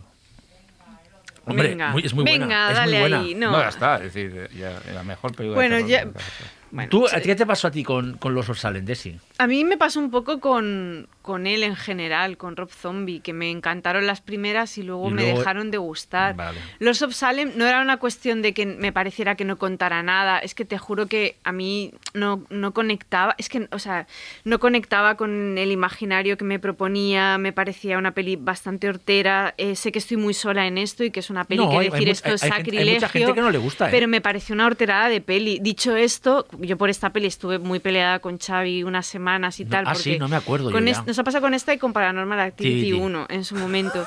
Pero. mm, Esa sí que era hortera. Las dos de pero Blumhouse. que también era muy hortera, pero, pero de otra manera. Pero es una cuestión mía, estética, de acercamiento a la peli. Me pareció que era un... en- lo único que me gustó y que me sigue gustando y que es muy inspira, influencia de la de Guadañino es las brujas mayores. O sea, la- la- la- el imaginario de, de El estos Coven. personajes sí que me gustan. Todo lo que son tiene que ver con los viajes lisérgicos de la protagonista de Sheryl Moon, pues la verdad es idea- que no conecté, pero entiendo, o sea, quiero decir, porque reconozco que no es una cuestión de que la película esté mal, es una cuestión mía de que me pareció un que estéticamente Sí, me no generó te mucho rechazo. no ¿A ti te gusta, Jordi? Nunca hemos hablado de esa Ah, peli. no me entusiasma tanto como Ángel y, a- y como a Xavi, pero me gusta. Es una película que me gusta mucho. Además, tiene detalles muy interesantes que es una tontería si queréis, pero a mí me, me- me fascina el hecho de que el medio o el medium sea, sea un disco, sea un, disco, eso es un maravilloso. dispositivo tecnológico. Eso es muy Lovecraft. Es muy Lovecraft disco. y es muy Halloween 3 Sí, sí, sí, también. sí, sí, es decir, es el medio tecnológico que sirve para invocar, para... Es- pero es un vinilo, o sea, es, es Sí. un tecnológico, pero old Pero. Bueno, Sí. pero es tecnología. Sí, sí, es tecnología. Eh, entonces, luego la, historia de brujería no deja de ser eso, no deja de ser una especie de eh, venganza de eh, brujas, que las brujas de Salem de toda la vida, ¿no? O sea, de hecho, bueno, está, juega con, con el tiempo, con el retorno de las brujas, la idea del retorno de las brujas. Pero bueno, me gusta, a mí no me parece... No me parece una película es- or- especialmente hortera desde el punto de vista No. estético, todo lo contrario. Es decir, me parece que, que sí que aquí también soy crítico con Rob Zombie, creo que ha bajado mucho en la. Muchísimo en en los la- últimos la, la- la años, tío. última a mí me parece una película claramente deficiente muy mala, desde, sí, desde sí, sí. muchos puntos de vista. Pero Los of Salem me parece una, una muy buena película de brujería. A mí, ¿eh? sin, Y- sin, entus- sin gustarme demasiado, creo que es la última que realmente es- eh, entra- entraría dentro de las buenas, aun sin yo ser fan. Pero a mí ya las siguientes, aunque Xavi es bastante fan A mí me de gusta mu- 31. a mí me gusta mucho en también. 31 me flipan. A mí me 31 A me gusta mucho. La 31. última no mucho, pero la 31 sí. La última me- es una gamberrada, ¿no? Sí, pero bueno. Pero no está bien. No me. Creo que tiene muchos problemas. La 31 sí, pero bueno, Los of Salem es una película que sí que me fascina. Lo, lo que he dicho no es una exageración. Es decir, No, me lo sé, parece la mejor película Sí, del, sí, yo te creo. y de vamos. las mejores películas de la década, es decir, en general. ¿eh? Es decir, eh, me parece una película. eh, a mí me parece una película de una tremenda elegancia, es decir, al revés, no- nada hortera, me parece elegantísima, visualmente fascinante. Me parece que la utilización del tema de la brujería lo hace como, como nadie y creo que le, que le han imitado y le han copiado mucho posteriormente, y no voy a decir qué. ¿Quién? Dilo, Pero dilo, no, bueno, que mucha gente, es decir, desde el propio, eh, en muchas cosas, desde la concepción, en las escenas, en las escenas, digamos, retrospectivas de la película, de los jóvenes, sí, sí, sí, de sí. las brujas y de cierta luminosidad y tal, pues, hasta- y cierta concepto hasta el Robert, hasta el mismo Eggers en, la- en The Witch, es decir, que eh, claramente. Eh, pasa que lo demás no, eh, no tiene que ver nada con, eh, con, con los of Salem. Pero creo que es una película que junto con Neon Demon me parecen las dos películas más interesantes sobre, en cierta manera, la, la, bruje- La brujería adaptada a los días en- de en hoy, sí, sí, sí. Y aparte esa conexión que tiene también con la semilla del diablo, ¿no? Es Sí. decir, que, que en el fondo hace un homenaje. Y porque, más que estar influenciada en este caso por Argento, que sí, yo creo que es una película que tiene mucha influencia de Lucio Fulci. Muchísimas, lo salen. Muchas imágenes, Pues, muchas imágenes totalmente, de, ¿no? de- de Lucio Fulci. A mí- eso, eso me, sí, sí. me- me encanta. Que, Yo solo añadir que eh, a mí me encantan las primeras películas de Rob Zombie, pero tanto Devil Rejects, que me gusta mucho, que es la favorita de Desi, como Las Casas de los Mil Cadáveres, me flipan, me, me parecen dos pelis de terror cojonudas muy influyentes, pero no dejan de ser refritos de otras pelis. De Yo creo que Lords of Salem es cuando él pasa a ser un autor plenamente y, y propone su, su propia imaginería e iconografía, que el tema es que yo entiendo que puedas conectar o no con esa, me refiero a los que no les ha gustado la peli, con la- esa iconografía, ¿no? En plan, la, la, la, la parte final es que es, es puro zombie, Rob Zombie, es una cosa autoral 100%, o sea, él plantea sus descensos o ese ritual final, ¿no? Que no Sí, sabes sí. muy bien qué es, de una manera increíblemente personal que realmente no se parece a nada que yo haya visto en, un- en una película de terror y eso es lo que a mí me motiva Es que a mí el- de ver este tipo de películas de terror, que, me, que crees un mundo en el que no he estado nunca, ¿no? Xavi, es que a mí, el- vamos, a, vamos a hablar un poco, aunque nos hagamos un segundo del tema, el, el mejor Rob Zombie es el de los Salem, pero es que después es el de los dos Halloween, lo siento. Está muy bien y, también. es, está y hablando antes de- del, del remakes, de remakes, es decir, ojalá todos los remakes, ahí sí que no hay coartadas de... de para, Sí, es verdad. ¿ves? el ¿ves? remake Mira, de el- Halloween. Los remakes de Halloween Pero de los- tienen ese sí. 10 años, tío. Sí, pero claro, es verdad, es que ha cambiado el es mundo mucho. el, eh, eh, Claro. ese, eh, y sobre todo la segunda, que me parece una, una absoluta eh, fiesta, vamos. Y bueno, y- y- género. sí, sí. Y la primera, que en el fondo, es que el House House of la Casa de los Mil Cadáveres es un remake de la Matanza de Texas. a Sí, total. manera, y está es muy bien y es muy divertida. Yo creo que una película, eh, Rose of Salem, que es, eh, actualiza y es bastante original en el tema de, de- de- de- de acercarse al tema de las brujas eh, en este siglo XXI. O sea que Bien. si alguien no Y la visto, si alguien no la, tiene- si alguien no la ha visto, eh, tiene que... Y luego muy visto, algo interesante porque el remake de Halloween, o sea, la primera ¿Cuántos años tiene ya? es del 2007. Madre Sí. mía, nos O sea, hacemos tiene mayores. 13 años, claro. ¿Y han hecho otro remake después? como claro, de la- la- hace dos años, ¿no? Sí, Debe que me- a ser, mí me sí. gusta. Y además Bueno, otra de las la gracias... secuela, son las secuela, sí, es una son secuela remakes, directa de la primera. secuelas. Otra de las gracias de Lords of Salem es también el, el- el- el ambiente urbano, que también mola, ¿no? O sea, no, no es una gran ciudad, digamos, pero es una ciudad. Bueno, es Y- ciudad, Salem. Eh, Sí, y, sí, y- y- y, bueno, se desarrollan apartamentos en espacios claramente urbanos y bueno, mm, la emisora de radio, es decir, eh, el juego con los espacios también es muy interesante. Una película muy, Una ciudad que además es muy interesante, pues es el centro de la celebración de- del, del día de Halloween. Es decir, eh, se convierte la ciudad en un verdadero festival y está toda la ciudad volcada todo el año para esa celebración. Es decir, se ha convertido en una verdadera locura. lo de Y hay eh, brujas que todo el año están ahí, que viven para esa celebración de los días de Halloween. Es una ciudad muy extraña. No sé si no habéis estado, pero es, eh, hay que ir a Me encantaría ir a Salem, a mí. Yo he estado ahí en una noche de tormenta. Eh, Jordi hacía, eh, enlazando con Lords of Salem, por esta idea de lo tecno- tecnológico, hablaba también de Halloween 3, ¿no? De Season of the Witch. Que esta sí que es una de estas pelis que se ha convertido en cult movie en los Totalmente. últimos años de una forma brutal y creo que en parte se ha convertido en cult movie desde que Halloween ha cogido muchísima más fuerza, ¿no? O sea, yo cuando era niña Halloween no se celebraba No, como no, ahora, ni mucho menos. Tienes toda la razón. Es algo de hace seis años, Tienes toda la ocho. razón. No, no, 10. 10 igual, Sí, pero, sí, pero la sí. cosa de celebrar 2000, ¿eh, Halloween diría como Navidad, o sea, es, es raro. Y es una peli de estas que, que incluso a nivel visual, ¿no? La imagen de la, del, de la, de la calabaza en Las la televisión, máscaras, las máscaras. Y una de las eso. máscaras es una bruja que se parece un poco a la del mago de Oz. Exacto, sí, sí. Y esta es como una peli que no tiene absolutamente nada que ver, a- al menos a nivel argumental, con, con Sí, los dos Halloween previos, pero que se llamó Halloween. ¿Por qué se llamó Halloween 3 la historia? Porque- No, porque es que de hecho querían que Halloween Sí. fuera una, una, Una franquicia. una franquicia de historias ambientadas en Halloween, no toda. No todas en No torno todas a la historia Michael de Myers. Michael Myers, Myers, claro. La primera era del psicópata este, pero ya la segunda él se cabreó mucho y no quiso hacerla porque mm, eh, le obligaban a hacer la continuación de Halloween, eh, de Michael Myers. Y en la tercera impuso un poco como productor el, el que fuese la idea original, pero como no funcionó, pues bueno, ahí se acabó. ¿no? Pero lo que quería hacer es un poco lo de Trick or Treat, ¿no? historias, pero de, de película entera. ¿no? Sí, Es no, que- y es, por- es curioso porque Viernes 13 también era lo mismo. Querían hacer una serie de películas Que ambientadas en Viernes Viernes 13, 13. pero que no fuera con Sí. Jason Borges. pero ya sabemos Bueno, por que ahí se descubrió la enorme potencia de las franquicias basadas en asesinos. Lo, ¿no? sí. lo chulo que tiene eh, Halloween 3 es que, claro, es como la película de hechiceros druidas definitiva, ¿no? En Sí. plan, es- hemos dicho que íbamos a hablar sobre todo de brujas, pero aquí son brujos, ¿no? Sí. Que es este eh, Dan O'Herlihy, ¿no? ¿Cómo se llama? Dan, Dan O'Herlihy. O'Herlihy, que es maravilloso, ¿no? Como esos druidas, ¿no? Que cogen trozos de, de, de Stonehenge, de las piedras, para crear estas estas máscaras que acabarán, ¿no? Pues con un... Es que no se me ocurre una, no se me ocurre una historia mejor. Es decir, desde el punto de vista de película Sí, sí, de sí. horror, de película de terror, Sí, sí, sí. canónica completamente, eh, el propio desarrollo de la película, ¿no? El, el- el- el rol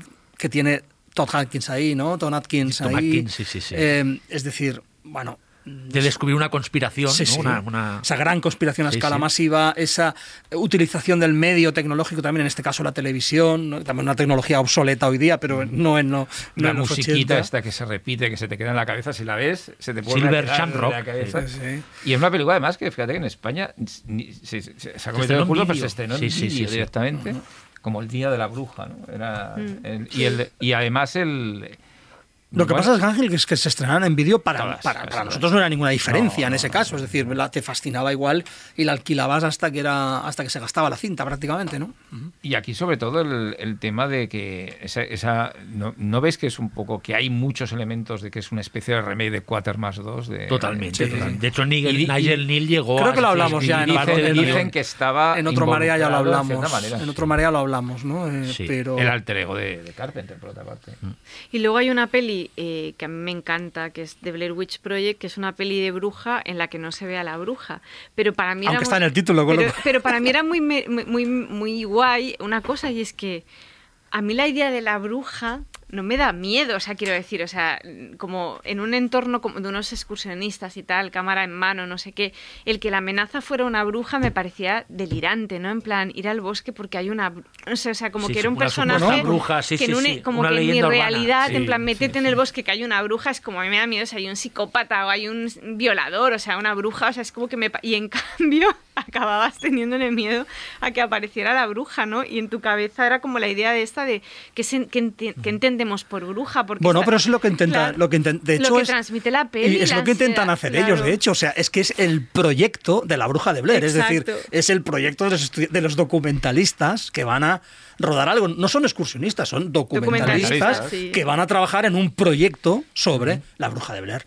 Eh, claro, la bruja no, digamos que no, no está ahí No como aparece, tal, ¿no? no, Pero, sí. pero lo- la- al final la película es de unos... Es, es curioso que una de las brujas más famosas de la historia de la cultura popular reciente es una bruja que no, Que no existe. que no hemos visto. real- pero o sea, todo que no hemos visto. Y, es, y mira, y ahora que hablabais de esta, de ahora que decíais esto, ¿no? Que realmente nunca se ve la, la bruja. Y Desi decía que las brujas, la figura de la, de la bruja en sí física, una bruja que dé miedo físicamente. Ahora vamos a pensar si hay alguna. Pero tanto en la bruja de Blair, que es donde da más miedo porque no aparece, la otra bruja que da mucho miedo, pero que está muerta, es la de la autopsia de Jane Doe y da miedo de verdad. ¿La de? La de la autopsia de Jane Doe. Ah, sí, sí. O sea, que es una bruja que está, bueno, ella misma es un conjuro con todo su cuerpo, pero que también es una bruja que la ves todo el rato tendida en la... No se en- ve realmente. ¿Eh? Pero se ve ahí, está ahí Sí, es tendida, una- pero, pero no la ve. O sea, lo que, o sea, realmente es curioso que las brujas que nos, nos dan más miedo, nos han dado más miedo los últimos años es una que no se ve y otra que está muerta, ¿no? Sí. Es muy de- fuerte que sea de, que tenga 21 años de Blair Eh, Witch. Blair Witch Project, madre, de Sireno, miren los años. Ya, es decir, Es que te me estás loca, porque de esa sí que me acuerdo mucho de Hombre, todos de nos cuando- acordamos. De ese Sí, sí. pase, Sí, la porque pasaron. Yo la vi Sí, en Porque yo la vi Cannes en, en- en el festival Yo guardo el pressbook de Sitges aún. que era de Lauren, Sí, de la, en aquellos que eran sí, sí, una, una carpetita. Sí, sí. Que se veía una ventanita Una con el ventanita que era una fotocopia en Sí. realidad. A propósito de. de- no, no, no puedo cambiar de tema, ¿eh? No, a, pro- a propósito de la autopsia de Jane Doe. Pero has cambiado. No, no, no, pues volvamos, volvamos a, A las carpetas, ¿no? a las No, no. carpetas. Que mm, yo creo que es hora de reivindicar a, a- a este hombre, al André Obredal, este Hombre. como uno de los grandes, grandes, grandes narradores del terror contemporáneo. ¿eh? Está Es- muy bien. Es un tipo muy, muy hábil, muy buen narrador, un, eh, un cineasta que construye climas y historias muy potentes. Y mm, a- a mí- yo creo que la autopsia de, de Jane Doe también la recuerdo en, en verla en Sitges, en, en- en la primera fila de la tramontana. tra- y salimos todos alucinados. La- Qué miedo hemos pasado. ¿Te acuerdas de salir Jordi ahí y decir, qué mal lo hemos pasado? Que estaba tu hija también, Ángela. Sí. Y salimos, pero acojón. aco- lo habíamos pasado No, fatal. es una Es que lo habíamos pasado fatal. Además, el creciendo, el creciendo Sí, de sí, terror- sí. terrorífico es, Sí, sí, sí, sí. insisto, un gran narrador ahí, ahí detrás. Totalmente. Es decir, un tipo que domina muy Y bien lo original que el es tempo de la a, narración. a la hora de tratar la brujería, ¿no? Y la figura de la bruja, ¿no? Es un plan ¿Qué que realmente se yo, hablar de- y- y- y- y- y yo no, no, no querría terminar el tema Blair Witch tampoco sin hablar de la, de la segunda parte. Sí, que, Que, no, que que es está muy bien. denostada y se llama hace algo que me parece increíble. Es decir, hace una invocación a la brujería, realmente, a través del, de considerar como el- a la primera película como tal. Es decir, es el impacto, la película trata del impacto que tuvo la primera película como tal en la juventud y en el, en el público de la época y, es, y trata de un grupo de gente que va a los bosques de Maryland a ver si aquello es verdad. Si lo realmente lo que.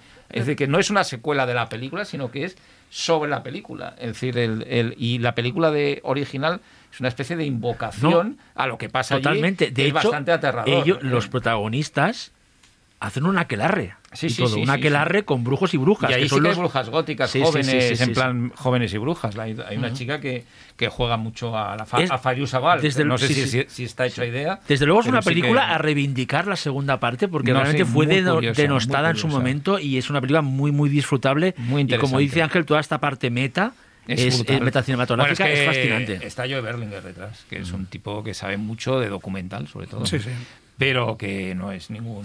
¿Qué Pasa que es una te película- gustó de la segunda de Bridge o No, no? la he visto, has la segunda. Pues tienes y, que y no he visto el remake, que creo que no estaba muy bien, ¿no? A mí no me disgusta. Es continuación. A mí tampoco. A mí tampoco me disgusta. No me cayó mal. No.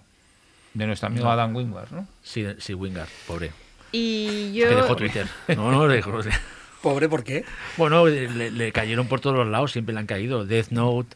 Espera ahora con eh, Godzilla. Sí, Godzilla aquí de la segunda con King Kong, a ver, pero no, a ver, pobre, digo que el tío siempre le dan bastante. Sí, sí. sí. No sé por qué no cae bien, no, no entiendo muy bien, no sé qué ha hecho este hombre. A mí me parece un director interesante.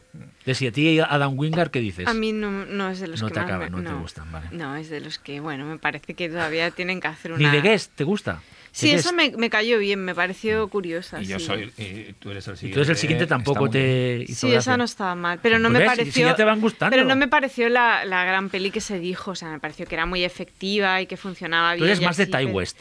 Sí, de hecho tiene proyecto nuevo. Sí, de, terror además. ya. Terror.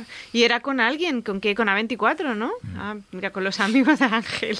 Con Son muy A24. amigos. Bueno, Hombre, amigos, sí que 24. somos. Somos muy amigos, precisamente. Somos muy amigos, pero no te acaban de gustar sus pelis. Sí. Últimamente estás ahí como a la greña, No, ¿eh? no. con algunas. Ghost Con algunas. Ghost Story me encanta. A Pero Ghost algunas Story- te y en gustan muy realidad, poco, en ¿eh? realidad sabremos dentro de unos de un tiempo que el faro le gusta. Es o que o le le- gusta más de lo que dijo en su momento. comparada con otras. Exacto. Buah, cómo eres. Si os parece, cambiamos de bloque. Sube la marea nocturna en Radio Primavera Sound.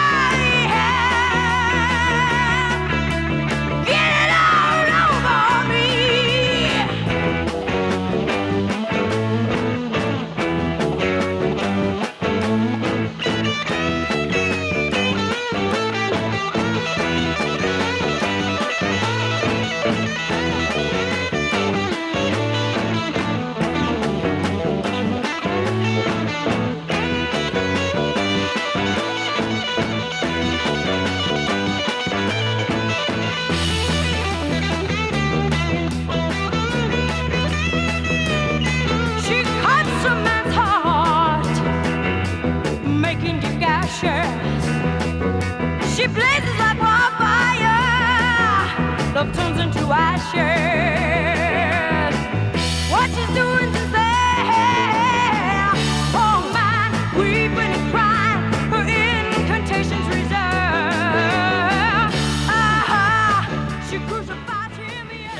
Mira, vamos a hacer una pequeña aportación sobre películas españolas de brujas, que no ha salido ninguna y sí que hay alguna, hay una bueno, hemos hecho una pequeña selección. Eh, como mínimo tres, ¿no? El Monte de las Brujas, 99.9, y Las Brujas de, Jurra- de Zugarramurdi, nunca lo diré bien. Eh, el Monte de las Brujas. Ángel, Ángel. que la vi hace poco. Pues mira, es una película tre- tremendamente o- eh, olvidada porque realmente se estrenó muy mal. Es una película de esas que pasó muy desapercibida en su momento, entre las cientos de películas del fantaterror español de los 70, pero es que no se parece en nada al resto del fantaterror de los 70. Es decir, es una película de Raúl Art- Artigot sobre un, un fotógrafo que, que además comete una infidelidad y, y deja a su chica y se va con otra a hacer un reportaje por, por las montañas y se encuentra con, con- una señora muy rara y un- unos acontecimientos muy extraños.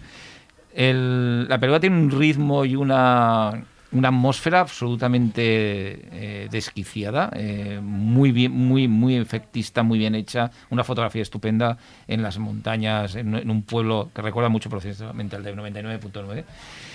Eh, y el aquelarre final, el, el clímax final es realmente estupendo. Es decir, una película a reivindicar, es muy difícil de ver. Esperemos que algún día eh, se pueda recuperar de alguna manera esta película en, algún sitio. Que hace poco la pasaron en la En la Filmoteca, de filmoteca, Madrid. sí. nuestro empieza a hablarse un poco de la Mendivil, peli, ¿eh? 35. empieza a haber una corriente, porque realmente como película del género español de la época dorada del género español de los 70, no, repito, no se parece en nada a lo que podía hacer Jacinto Molina o lo que podía hacer eh, Jesús Franco, lo que podía hacer Ma- Mando de Osorio. Es una película, es una, un un ovni, una rara avis de- del género que merece la pena y sobre la brujería, una película que recuerda pues esas texturas de que otros lo han hecho más en serio, como Pedro Lea en Aquelarre o muchas otras películas, pero, pero que aquí está muy bien. Yo creo que, que me sabe mal recomendarla porque es muy Porque es difícil, de de ver, ¿no? ver, Es ¿no? decir, pero bueno, la gente tiene medios que no vamos No, aquí a publicitar. en-. YouTube está. Pues eso, ¿ves? Ya lo ha dicho Xavi. Bueno, es que está ahí, será de Sí, dominio público o algo. Está en que bueno, YouTube, que se puede ver, todo se puede ver hoy en día.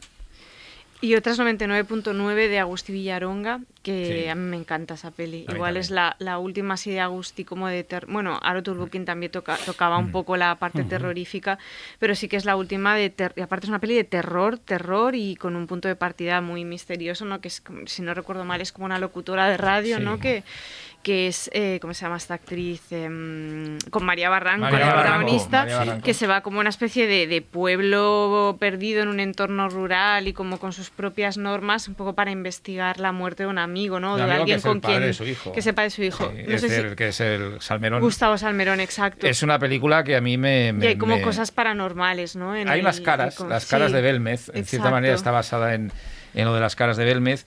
Y luego, evidentemente, el, eh, lo que hay una- unas lecturas en la película sobre la España primigenia, Total. sobre la madre arcaica, que además es la vamos, la Terele, actriz ¿no? perfecta, Pávez, Terele sí. Pávez, que hace una Mm. interpretación brutal. Porque claro, hace el papel que hace luego, en la que hablaremos, en las Bru- brujas de Cerro de Mardi, pero en, en serio. Es decir, y da, y da mucho miedo. Esa, esa sí que es una de las brujas, posiblemente que más miedo da en el cine contemporáneo, porque es una bruja además que te la crees, que puede existir. Y toda la relación esto que tiene con la con la esta adoptada que tiene para como, como concubina eh, aprendiz la Ruth Ruth Gabriel, Gabriel, Ruth. Gabriel, que además y eh, una relación desde, desde pequeña que la unta en orina, Sí. unas escenas tremendas muy propias de Agustín, Es aquí, el cristal. aquí era toda la cosa, la, Sí, perversión, la perversión. relacionada con la sexualidad, con el sí. cuerpo, con lo prohibido. O sea, es una peli muy, muy No, todo, todo parte de una relación de celos, es Sí, decir, todo sí, el sí. drama, el celo eh, de De- homosexual. hacia porque- su hijo, ¿no? Es como, hay como la historia de la protección sí, hacia el... Y que el Gustavo Salmerón había tenido una historia de amor Mm, con, el, sí. con el Y chico. una película que sí que está bastante ol- tristemente olvidada, Olvidada. Y, y es difícil, de ver y es una de esas películas de, a pesar de ser de, de Agustín, Bueno, que se puede ver en merece- canales, ¿eh? Canales Sí, en canales igual está. Dark, por Sí. ejemplo. que es una película que debería al menos volver a, editarse, ¿no? En una buena edición y reivindicarse, porque es quizás la película de Agustín Villalonga que está más... Lo que pasa más- es que sí que es verdad que mm, em, a mí me encanta ¿eh? la peli, pero sí que tiene algunos desajustes, porque la elección de María Barranco como protagonista era rara, también era como una actriz Sí. que asociabas más casi Porque a estaba la de moda en aquel comedia, momento. Sí, y había, hay alguna cosilla en la peli que toda la idea de la, de la- del personaje, ¿no? Que es un, un tipo de personaje también que es, que es como de otra época, ¿no? El investigador radiofónico de, la- de lo paranormal. Hay algo ahí que puede hacer que vista envejecido ahora, la, ha envejecido un pelín, Sí, pero tiene, en- tiene alguna cosita sí. que, pero la película es Tere de pero cuando entra en Eh, el terror... Y Ruth Gabriel, ¿eh? que sí. también está muy bien. Es que esa es actriz decir, está muy bien en muchas pelis. la- y no sé. tiene una imagen inquietante en la Mm.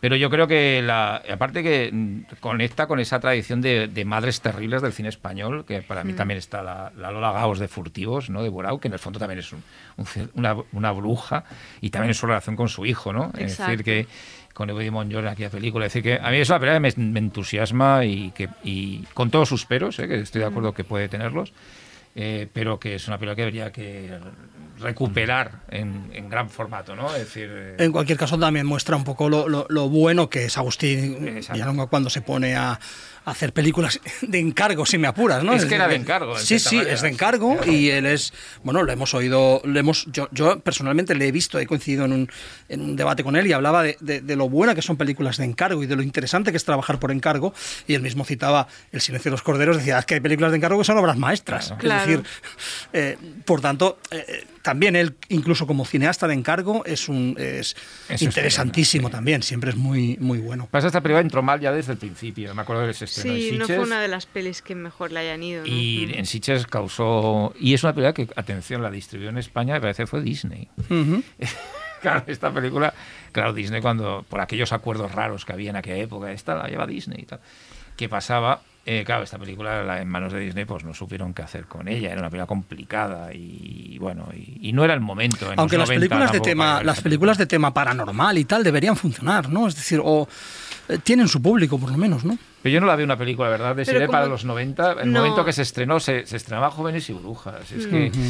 Es una, peli rara. Es rara. Y luego esa cosa como de mostrarte la vida rural de una forma profundamente hostil, ¿no? Casi muy salvaje. Sí. Y es una peli que puede resultar antipática. Es, Es muy que guay, resulta pero antipática. resulta muy, es muy hostil. Es una peli hostil. Es una película sí. que te echa un poco. eh, de- Sí. eh, yo la he visto estos días y te echa un poco, ¿eh? De, de- de- del visionado.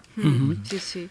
Y la tercera, ¿no? La- Las brujas. Bueno, de yo, yo antes de las brujas de Zugarramurdi, como vamos a entrar ahora en el terreno más de la comedia, en este caso fantástica, y que Terele, Terele Pávez ahí hace un papel de bruja eh, muy divertido, yo creo, Ángel, y estarás de acuerdo, que tenemos que reivindicar el bruja más que bruja de Fernando Hombre, Fernán Gómez. Qué bien que lo digas. Porque, aunque no es una película fantástica, para mí es de, es de culto y entra dentro de- del género, es una de las películas más bizarras para mí de la historia del cine español, que la gente que no la ha visto, cuando la vea, se va a dar cuenta que es la referencia más directa de José Luis Cuerda para Amanece, que no es poco.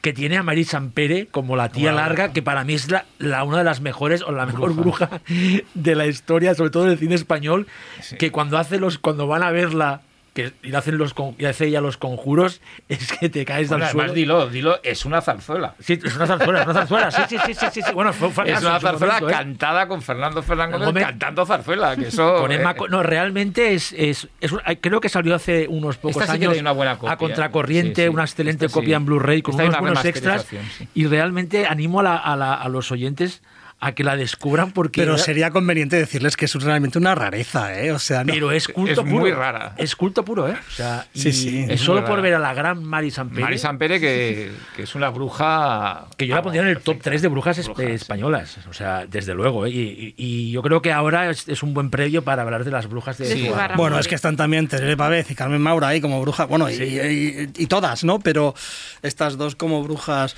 Oh, Las brujas de Zu- Zugarramurdi es una película, eh, como le- muchas veces pasa con Alex de la Iglesia, ¿no? Que, que hay gente que no le acaba de satisfacer la película al completo y tal. A mí me parece una película muy, muy, muy interesante y muy buena incluso, ¿no? Eh, el tema es que con, con Alex siempre hay esta historia de que yo vivo como en una como en una película de aventuras. Sus películas son siempre películas de aventuras, pase lo que pase. Incluso cuando ah, hay un hombre tumbado en el suelo durante toda la película, no deja de ser una especie de aventura, ¿no? Eh, claro, y me imagino a Alex, y en este caso pues, a Alex y a, y a Jorge, como planteando esto es muy friki lo que voy a decir, pero es que me plantea una partida de rol. Es decir, dos atracadores que de repente llegan a un pueblo donde, Donde hay brujas, donde hay brujas y estas brujas los secuestran y estas brujas y Mm. se lía la cosa, ¿no? Eh, claro, lo interesante aquí es que Alex parte y Jorge parten de una de, de un caso real, o sea, un auto de fe real de la Inquisición española en Zugarramurdi y tal, unas cuantas brujas, eh, pero bueno, la idea que las brujas de Zugarramurdi sean herederas o, o sean aquellas, no sé, lo que importa aquí es que hay unas brujas caníbales en, en los, en lo- en los bosques del País Vasco, ¿no? Es decir, Exacto. Y, con una criatura primordial maravillosa. Y el, y el Sí. gang, y el gang de brujas que presenta Alex de la Iglesia es maravilloso. O sea, es uno de los mejores grupos de brujas, así bastante variopinto, ¿no? Es de Carolina Van, que es como una especie de bruja punk antisistema o algo así. O sea, Carolina está estupenda en que esa película, realmente claro. es, la, es, es- el grupo ese de brujas es maravilloso como, como, lo, como lo define eh, Alex y como lo, lo pre- es, es- vamos es muy muy Pues es que yo, creo que, yo creo que Alex tiene como un poco dos tipos de pelis y, y hay una parte, una parte de su filmografía son odas al, al exceso, es decir, Sí, son sí, pelis sí. que son excesivas desde el minuto uno, porque el arranque de las brujas con toda esta es que es un Bueno, es una- atraco, es- pero eh, no, con un nivel de, de- de- de- de locura absoluto, ¿no? Entonces la peli empieza Bastante muy paralelismo arriba. con el arranque de 30 monedas, con la primera Claro, secuencia es que, pudimos entiendo- ver en Sitges. Yo ¿eh? por lo que me contaste es que no la he visto, creo que 30 monedas va por ahí, va por, es el Alex Tiene excesivo cosas. y, Sí, que, cosas, y que- tiene cosas. Y entonces yo creo que ese es el Alex de la iglesia que puede a algunos espectadores no, no, pues es que, que les es puede un poco más porque realmente claro las pelis que están arriba todo el rato. Pero es el auténtico, es el que nos Sí. gusta a nosotros y el Sí, que le gusta no. ser a él mismo, Claro, creo. no, ¿eh? no, Creo, y, ¿eh? es- O sea, y- y- y las es- pelis no las puedes cuestionar porque estén todo el rato arriba. El problema de las pelis es que a veces no consiguen estar arriba en ningún momento, ¿no? Y eh, o sea, es así. Pero sí que son pelis muy excesivas y Zurragamurdi Eh. es una de ellas. Y claro, Es que yo creo que a la que larre que ya es como, guau, es sí, que, sí, que- sí, sí, que ahora sí, la- estoy la ya sin fuerzas, claro. Alex se mueve en el, en el exceso y donde triunfa y donde funciona es en exceso. Cuando lo intentas controlar salen cosas como los crímenes de Oxford. Que Mm. Claro que puede ser muy correcta, que está bien, pero no es Alex. Es Sí, decir, sí. eh, Alex es esto, es 30 monedas y, y es el Día de las Bestias que no, no Mm. la recordamos eh, el exceso que tenía en muchos momentos. La película vivía en el exceso Sí. continuo en cada persecución, cada pelea, cada, cada gesto. Entonces, en Las Brujas de Zuramardi, a mí ese final, que fue muy criticado, a mí precisamente me parece Además, no sé si en, el, en la cabeza de Alex estaba San Raimi, pero me recuerda hasta un poco esa- esos excesos del San Raimi, otro, hasta que triunfa en el exceso. Es decir, y que hablaremos de él porque tenemos una peli de y que brujas tiene una excelente bruja gitana. Que es Arrastrame al infierno. Que si yo- queréis que- hablar yo- ya. No, no, es que yo creo que conecta muy bien con Sí. el espíritu de las brujas de Zugarramurdi, que es, es- no sé si, seguro que estáis de acuerdo, esa sensación cuando fuimos a ver Arrástrame el infierno de que volvía al San Raimi de, lo- de los inicios, ¿no? De lo bien que nos lo pasamos con esa película, que eh, el ese, ese final inesperado que ya no se ve en películas de terror comerciales ahora mismo y que es maravillosa todos los encontronazos que tiene Alison Loman con la con, con la, La bruja, bruja, la, la escena del los, la- los vómitos, la escena en el coche, ese- Es esa es- escena co- del coche que tú te gusta tanto esto de sí, de coreografiarlas, es, es, es maravilloso el, car- el cartoon que monta eso el coche. Realmente me acuerdo la, se- la sensación de todos contentos porque Sam Raimi había vuelto al terror y, y decimos, igual habrá una vez más que volverá a hacer No. otro, ¿no? En plan, estamos ahí esperando, pero no, no, es maravilloso ahora esta Y luego tiene un punto de partida costumbrista completamente estupendo. O sea, la, chica que trabaja en un banco y la señora iba a pedir y la, la, la, Es la bruja- la crisis bruja- financiera. La bruja crisis sí, sí, financiera. sí, sí, sí, sí, que eh, tiene ese componente social interesante de, de una persona que realmente necesita ese dinero y cómo el sistema bancario le, le, le- le corta esa posibilidad y la, la- la venganza de la bruja hacia el sistema bancario Es que vamos con ¿no? la bruja gitana en la película. Claro. O sea, no, no, no, o sea, no, no, sí, sí, Sí. totalmente, es, mere- es es igual que en Tiner, ¿no? El, personaje, el, el Thinner Sí, de- Ciner también. de- otra gran, otra- mira, es verdad, otra, otra bruja gitana. Que saben un, un gitano en aquel, en aquel- Es una un maldición en gitano, este sí. caso. Que no sabe. Claro, una maldición gitana es, un, es brujería, sí, ¿no? Claro. Bueno, eso está en los- desde Bueno, los en, en del- en el- en la de Raimi, yo En la- en la- una en Raimi bruja sí, es una bruja cíngara. Sí, eso no me recuerda. Eso me estaba recordando, ¿no? Las películas de terror de la Universal, ¿no? La cíngara y los monstruos. O sea, Sí, sí. es- esa, esa figura, ¿no? Que es en el hombre lobo, ¿no? También esa hechicera lobo gitana, sí, que es la la, la o sea, que es como esa, esa imaginería exótica que se inventaron los americanos de ah, la bruja gitana, ¿sabes? Estas cosas que ahora dices, hombre, pues igual ahora ya pues no podemos pasar página, ¿no? Pero que está ahí ¿no? desde los desde los inicios del cine, ¿no? Sí. Y hay otra, antes de cambiar un poco de tercio, porque las otras que tengo aquí controladas, eh, van, algunas tienen elementos cómicos, pero no son tan comedia pura y dura. Eh, antes hemos citado muy por encima Las Brujas de Eastwick y yo creo que vale la pena dedicarle un poquito más de tiempo porque es una de estas pelis que en su momento fueron realmente muy, muy conocidas y muy populares, ¿no? Y, y yo creo que sigue funcionando súper bien, ¿no? No sé cómo la recordáis vosotros. Bueno, yo no solo la recuerdo, sino que la veo de vez en cuando. Yo, yo la vi hace poco. La la sigo viendo, eh, la sigo viendo porque me parece una película muy, Muy buena, chula, muy, sí. muy buena. Es decir, George Miller no lo vamos a descubrir a estas alturas, ¿no? Luego el trío de, de- de actrices que tiene, especialmente, obviamente, Michelle Pfeiffer y Susan Sarandon están, eh, bueno, increíbles y Cher está muy bien. Es lo que te iba a decir, que por qué Cher no la han metido en el saco a la vez. Bueno, porque, porque a mí me gustan más las yo otras al lado de. Michelle Pfeiffer no Me meto en el saco a nadie, eh, lo siento. Ni a. Susan Sarandon, perdona, el, ¿eh? el argumento, el argumento, me gustan más las otras dos, pues contra eso no puedo hacer nada. yo, Exacto. No, no, las tres, las tres están muy bien, Las tres pero están muy estoy y bastante es- contigo. Y está sublime Nicholson. Está en, posiblemente en uno de sus Verónica Cartwright. Sí, Verónica, Verónica Cartwright, Cartwright sí, sí, sí. está increíble vomitando huesos de cereza Sí. de una manera brutal. Y es eso, una, una, una película basada en una novela que tuvo cierto éxito, ¿no? También, ¿o qué? John Updike. Sí, John Updike. Y que, bueno, no, pa- no, no deja más, no- bueno, que no va más que de unas, eh, de hecho, unas señoras, unas amas de casa eh, de una zona suburbana eh, espléndida donde se vive bien, pero que están aburridas y descubren que tienen poderes, que tienen el poder de invocar directamente a, a- bueno, las tres piensan lo mismo piensan con el hombre, al hombre ideal, piensan en el hombre perfecto, ojalá apareciera, y efectivamente aparece, y es el mismísimo Satanás. Satanás encarnado en Jack Nicholson, ¿no? Y a partir de ahí, bueno, pues es, es una película espléndida, Espléndida. creo yo, vamos, no, no tiene discusión posible. Y que tiene, pues eh, es una comedia, pero tiene momentos dramáticos, momentos de, de cierto impacto, el, el personaje de Verónica Cartwright, es decir, tiene, bueno, Está muy bien. Está ¿Fue muy un bien. éxito en la época? Fue un o- exitazo. Sí, vale, vale, Sí. vale. No era- exitazo. Y en España también, sí, ¿no? Yo sí, era sí, como la sí. peli que iban a ir al bueno, era la peli de, Michelle Pfeiffer, Sí, ¿eh? sí, O sea, sí, sí. en esa Y, época... y de eh, Cher. Y, Chuck, y de Nicholson era una estrella en ese momento Sí, indiscutible. Sí, sí. Y ahora, mira, ahora voy a hablar de una de mis pelis favoritas de los últimos años, que es The Witch, que ya hemos hablado alguna vez, pero para mí realmente es una obra maestra. O sea, ya sé que hay gente que la discute mucho, pero a mí es una peli que ya cuando fue la inauguración en Sitges el año que... Pues, ¿cuán- ¿de qué año es? Tiene ya... 16, en el Del, die- 2016. del 15 la debimos pasar Casi nada, ese ya mismo cinco año. años sí. ya. Cinco años de la bruja.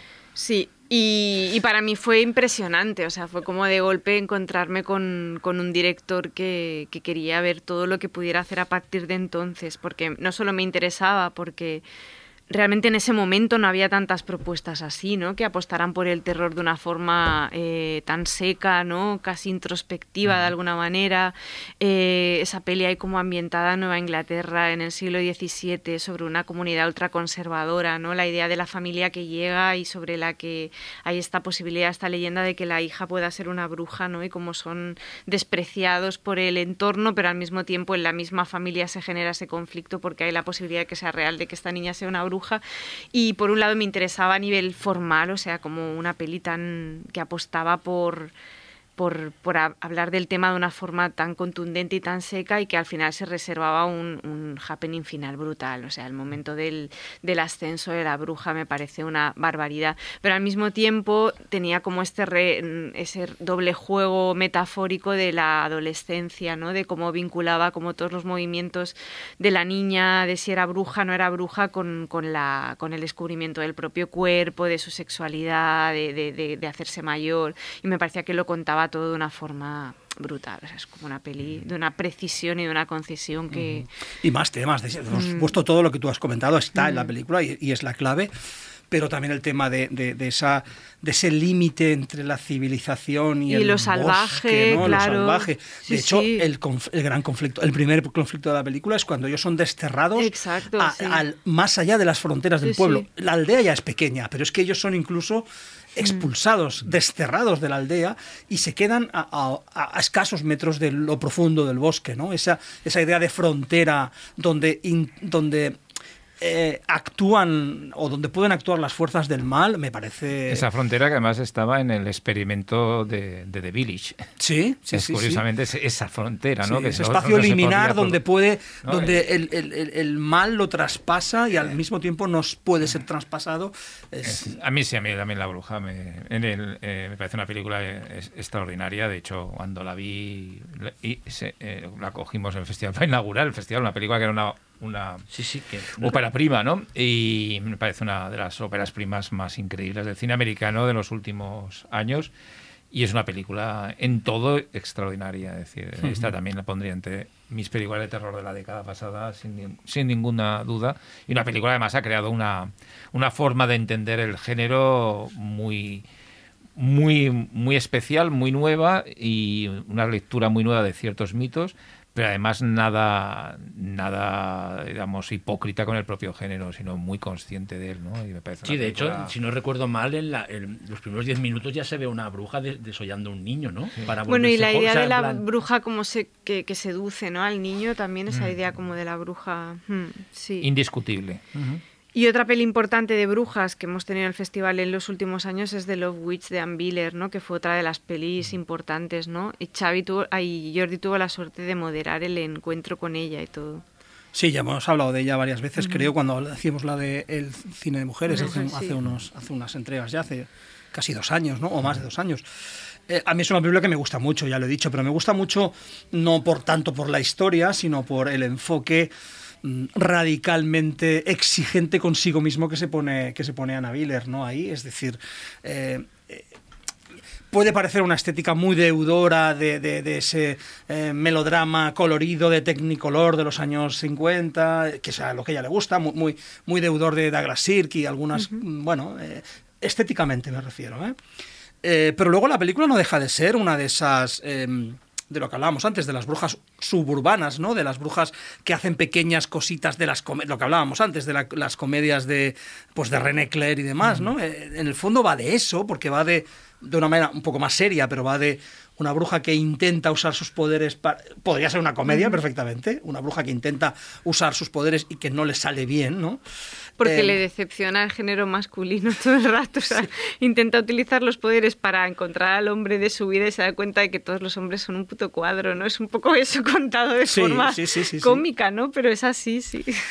Y bueno, me gusta mucho estéticamente. Y, y sobre todo, eh, aquí sí que tengo que. mm, Yo creo que las películas hay que, hay que juzgarla por lo que son y no hay que juzgar tanto. a- hay que juzgar más a las películas que a los directores. Pero en este caso, el personaje de Anna Biller me parece un personaje fascinante en sí mismo. Como, no solo como di- directora de cine, sino como cinéfila, como estudiosa Como- del cine, mm. como divulgadora del propio cine que le gusta y como teórica del cine. Me parece un personaje fascinante. Yo soy muy Totalmente fan, soy muy fan de ella. O sea, personalmente eh, la, la admiro mucho. A mí me gusta, pero no me apasiona la película. ¿no? No, porque tiene bastante parte de panfleto y, y a mí hay veces que se me, bueno, se me hace muy pesada a ratos. Creo que la idea es genial, pero... Se te esta- hace bola, esta- se te es- hace bola, ¿no? Se me hace bola. eh, esta- o sea, que el texto, que, el- que, que no haya subtexto feminista, que el texto sea feminista y sea... Y me Bueno, estoy- y me contado estoy- por ella, y me estoy aparte, metiendo sí. un discurso de dos horas, yo... Lo, yo, a mí me pareció excesivo. Aunque sea muy bonita. sí. Aunque sea muy bonita, me pareció excesivo y es una película que solo he visto una vez y, y dudo que la vuelva a ver. ¿Y qué tal Gretel y Hansel? Que no la he visto. Fantástica, y me encanta Esa sí que me Perkins, pero no la he visto aún. eh, a- Sí, a mí me parece. A mí es que Perkins me gusta mucho. A mí también. Entonces, no la he visto. eh, el- esta, digamos, lectura un poco iconoclasta del cuento de, Hansel y Gretel, que es iconoclasta al poner el título al revés, ¿no? Gretel eh, Hansel, Gretel y Hansel, eh, y que juega con una ah, distorsión incluso eh, temporal, ¿no? Porque muchas veces los decorados y todo parecen propios de una película que no es mm, de donde, donde se tendría que desarrollar la historia.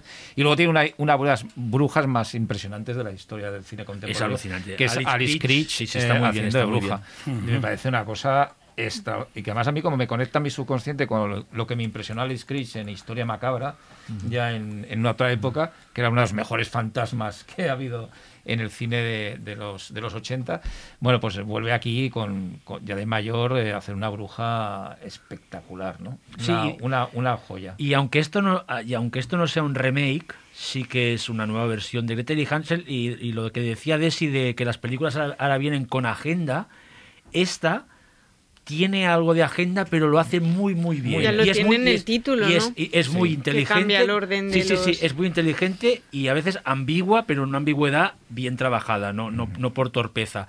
y yo creo que hace que la película de Oz Perkins sea muy buena en el sentido de lo que te decía antes de que en Love Witch me están metiendo un sermón en el fondo, aquí no. Y se habla de la figura de la bruja de una manera otra vez muy inteligente, con muchas aristas y a mí como fan un poco de la, de la estética a veces esta gótico noventera, toda la parte final que parece como una especie de vídeo de Marilyn Manson. Sí, es que, es que No, parece a mí realmente me interesó bastante, no sé si estás mí de acuerdo también, Ángel, que Oz Perkins de repente introdujera este, este, este, esta, esta paleta de colores totalmente de modé, que ya nadie utiliza, ¿no? Aparte con el formato este 4-3 cuadrado que hace que la peli sea un te, te, ¿no? te, te Sí, sí, una sí, ansiedad muy totalmente. grande. Realmente es una de las sorpresas de para mí de terror del año, ¿eh? Y Yo coincido con que alguna- Perkins es muy bueno. Coincido con algunas cosas, co- por ejemplo, el, el- el Alice Critch también me encanta, me encanta, es decir, eh, y la bruja que hace es muy, muy interesante, muy chula. Luego estéticamente es una película que me parece muy, muy brillante y en algunos momentos, mm, bueno, muy interesante. Lo que pasa es que yo creo que eh, es demasiado deudora de, la, de, de- de otras fotografías, es deudora de Lubeski, es decir, Sí, sí. eh, excesivamente incluso remite demasiado pero me gusta me gusta la película sin entusiasmarme y de hecho bueno más que gustarme no me parece mal en absoluto ahora mm, me pareció un poco aburrida en muchos momentos me parece y mira que Os Perkins no es que nunca ha sido un, un tío frenético a la hora de No, no, no. lo es, no lo es. No, es un tío de acción. Yo creo que es ¿no? más frenética esta que la pequeña cosa Sí, que habita en Es la casa. frenética que es las decir, dos que tiene anteriormente que nos Sí, gustan sí, pero mucho. precisamente la, la cosa bonita que, que vive en la casa me, me parecía una película que ajustaba muy bien el tono a lo que quería contar. Aquí eh, me es un poco más, me tiene un poco más, em, eh, me ¿Diréis- aburrió un poquito más. ¿Diréis que es hija de The Witch o no? No. Pues es una película que... No la Pregunto, he visto. pregunto, pregunto. Es, ver, muy no. fan- es que es muy no fantasía, es que es fantasía, Sí, es muy- Xavi. Más Disney oscuro cosa, igual también, ¿no? Este Sí, punto... Yo la veo muy. Esta es una película de fantasía oscura y The Witch es una película cierto, de terror antropológico. ¿Sabéis que hace poco salió la lista esta de los que los directores de cine actuales eh, elegían su película de terror Pero es que eso favorita? no era verdad. Era un, era un fake. Eso era, eso era, era IndieWire creo, y lo que Sí. habían hecho era coger como fragmentos de entrevistas con directores y si en un momento hablaban de una peli de terror, vale. la sacaban. Entonces, claro, parecía que todos hablaban de pelis modernas o de los últimos 10 Típico de años. Weir. Y no, era eso, su- era, yo que sé, por ejemplo... favorita de los últimos años, eso sí. No, pero era, no, no era, era, por ejemplo, yo que sé, habían entrevistado a, yo que sé, a, a- a Jim Jarmusch y le habían dicho, oye, ¿qué, qué te ha parecido? De las últimas pelis que has visto y tal, ¿cuál te ha gustado? Y decía, pues mira, me ha gustado esta Vale, peli. vale, y entonces vale. lo extraían como si hubieran hecho una petición de películas favoritas. Entonces era un poco, luego en el artículo era tal cual, pero claro, como tenemos la manía de que yo soy la primera, es decir, de quedarte con el titular y con la lista, mm, pero Hombre, picabas en el artículo. como lista es engañoso, claro. El artículo era engañoso, luego no era exactamente eso, pero era guay porque sí que es No, verdad que Mike Flanagan, Mike Flanagan cogía eh, February de, de Oz Perkins. y Jim Es Jarmusch hablaba de la de, de American Psycho, Que era por que me parecía curioso, Que ¿sabes? Es De- guay, eso está bien, sí. Y a mí hay una peli que tuvimos en sitios hace poco de brujería muy atípica que me encanta, que es Luxa Eterna de Gaspar Noé. Y que ya sabéis que yo no soy muy fan de Gaspar Noé o no de todas sus pelis, pero esta fue como el- después de, de- de- de decir que el clímax me horrorizaba, me tuve que mí- comer con yo patatas creo que nos gusta a esta me todos, ¿no? Luxa Eterna o no. O- o- A mí. Sí, me- muy divertida. A mí, A mí no sí es la que me más gusta me- Desi mucho. A mí me encantó, la mí la verdad. ver- a mí también, me a mí también. pareció. A mí me gusta más. Ya solo por el por la conversación entre entre eh, ay no me sale el nombre ahora de Beatriz de Dahl Beatriz y Dahl Charlotte y, y Gainsbourg. Charlotte Gainsbourg una haciendo de actriz y otra de directora, ¿no? Y, y hablando de sus movidas como, como con el cine. Bueno, es, eh, la peli, para quien no la haya visto, es un mediometraje. Bueno, es, es una peli Ahora porque ya no hay ¿eh? esa. ¿Al alargado? Sí, el estreno que ha tenido Que- ahora en. Francia, o que tiene ahora, es una versión un poquito más Lo que larga. nosotros vimos debía durar 40 minutos 50 o y 50, tanto, o así. 50 y 50 y y es nada, es como un rodaje no de una película y, y la gente que se mueve por el rodaje, por el set de rodaje, pero acaba con De una la- aquelarre de la Bueno, bueno, no, actriz de la directora, quemando, las acaban quemando. Con, con luces estroboscópicas, sí, ¿no? y con fuego también, Sí, ¿no? sí, Hay la imagen está, pero es interesante, ¿no? Convertir en un infierno real el rodaje, ¿no? En el que en el que todo el mundo utiliza sus malas artes, ¿no? Como para ganar posiciones y que acabe con esta especie de castigo a, a las dos, A las actrices. a la actriz y a la, creo que son actriz y directora, ¿no? Si no me equivoco, y me pareció que era era muy curioso y visualmente es como un comer- era curioso una peli de brujería que está más cerca del comercial, ¿no? Porque creo que aparte era hecho con alguna marca de ropa, Sí, no recuerdo sí. con cuál. no, y aparte, el- el- Gautier, ¿cuánto ¿no? rato es, la, es cuando las están quemando? Es un rato largo. O sea, Sí, que es el rato de tortura- audiovisual de. de- tortura a ellas y tortura al espectador mira, porque me- es con lo de las me vais. Ahora mismo me vas a dejar que haga mis, mis saltos inesperados a películas raras, porque ayer. Yo, a mí sabes que me encanta, ya me conocéis, me encanta hacer estas conexiones con películas que igual no tienen ninguna conexión. Y ayer cuando estaba viendo eh, para preparar el programa una, una rareza italiana que es el Black, eh, los ritos mágicos, Black Magic Rites, de, Renato Polselli, que es una película de, de brujas y otra vez eh, heredad de baba porque son brujas y vampiros. eh, me recordó un montón a, a, Clímax y, y Lux cuidado, eh, es que... No, no, no, no. Y, pero, o sea, yo lo que. eh, otro, otro ejercicio, ¿eh? yo pongo deberes, es que la gente intenta ver esta película de Renato Polselli, que es una absoluta locura, que es una película de esas, en los 70, italiana, que estaba en medio camino entre el exploitation más descocado y el arte y ensayo, no sé si de forma involuntaria lo del arte y ensayo, que utiliza una manera de montaje súper violento unos efectos lumínicos que es que me. No paraba de pensar en Rito- Gaspar Noé. pero, tío, Digamos el título, Rito, Magia y Orgía del Trecento. Eso sí, eso es el título original. Eh, y, y- y realmente, no sé, eso- hice una conexión ahí, ¿no? De, de Sí. que igual Gaspar Noé es, Es que seguro que le gusta. es fan de esta película. Aparte hay una escena también larga aquí de, de una bruja que la están quemando, ¿sabes? Que le arrancan el corazón, además. Que es una bruja y te arrancan el corazón. Es muy buena. No te pueden hacer más. Te queman, te arrancan el corazón, te clavan una estaca. Y no sé si Ángel querías hacer alguna añadido más. No, yo solamente... eh, ¿De Gaspar Noé? No. No, había no, como, tenías la idea de hablar de lo de las brujas estas como tecnológicas, ¿no? Casi, Bueno. esta idea de... Sí, y de un- muy rápidamente un apunte que creo que, que Xavi también... el- el- eh, de, de unas películas eh, eh, que creo que ahora, en este momento que está el cine de terror, están muy en relación con muchas cosas que se hacen, que trasladan la brujería a un contexto tremendamente cotidiano Sí. y que se adelantan muchísimo en el tiempo. Yo recomiendo que alguien eh, recupere La Estación de la Bruja de George Romero, eh, una Maravillosa. donde una ama de casa aburrida y eh, se inicia en la brujería casera casi a través de una tienda donde compra cosas. Es una cosa...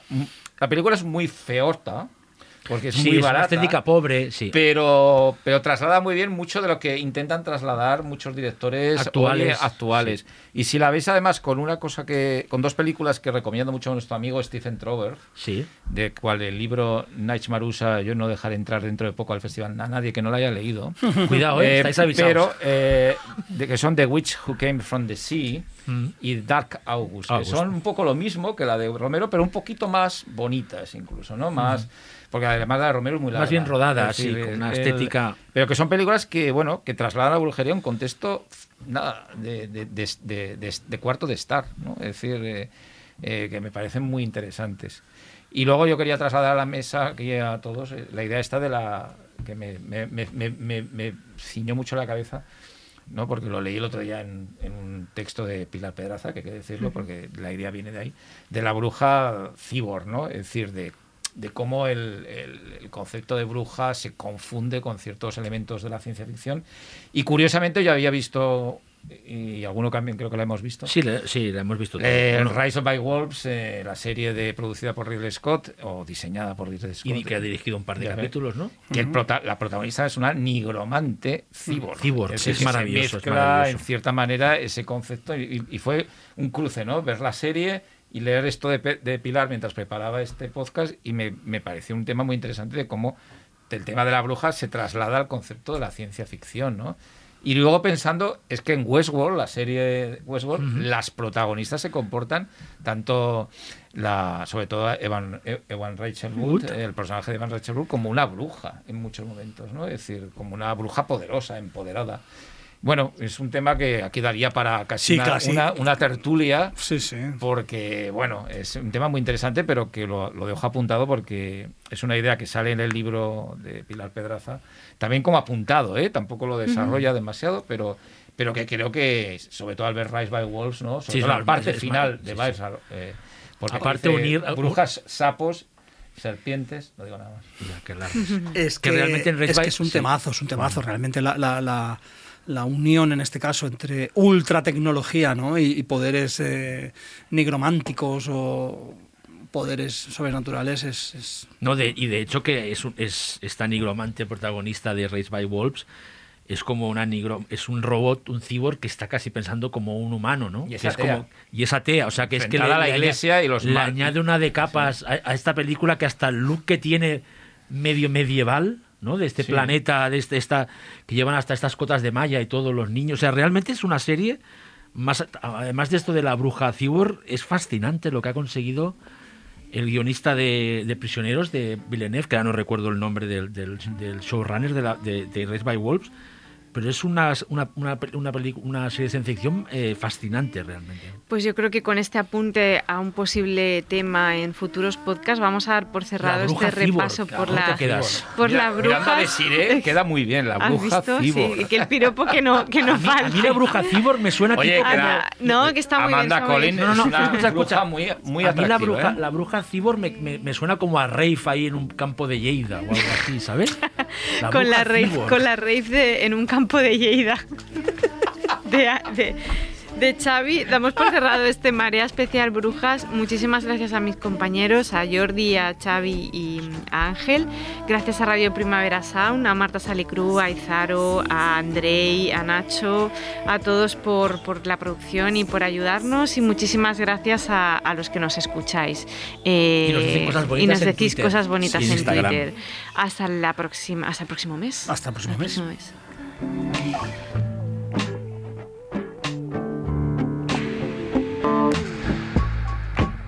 When I look over my shoulder, what happens, love? What do you think I see? Mm-hmm. Some other cat looking over, over his shoulder, and he's straight.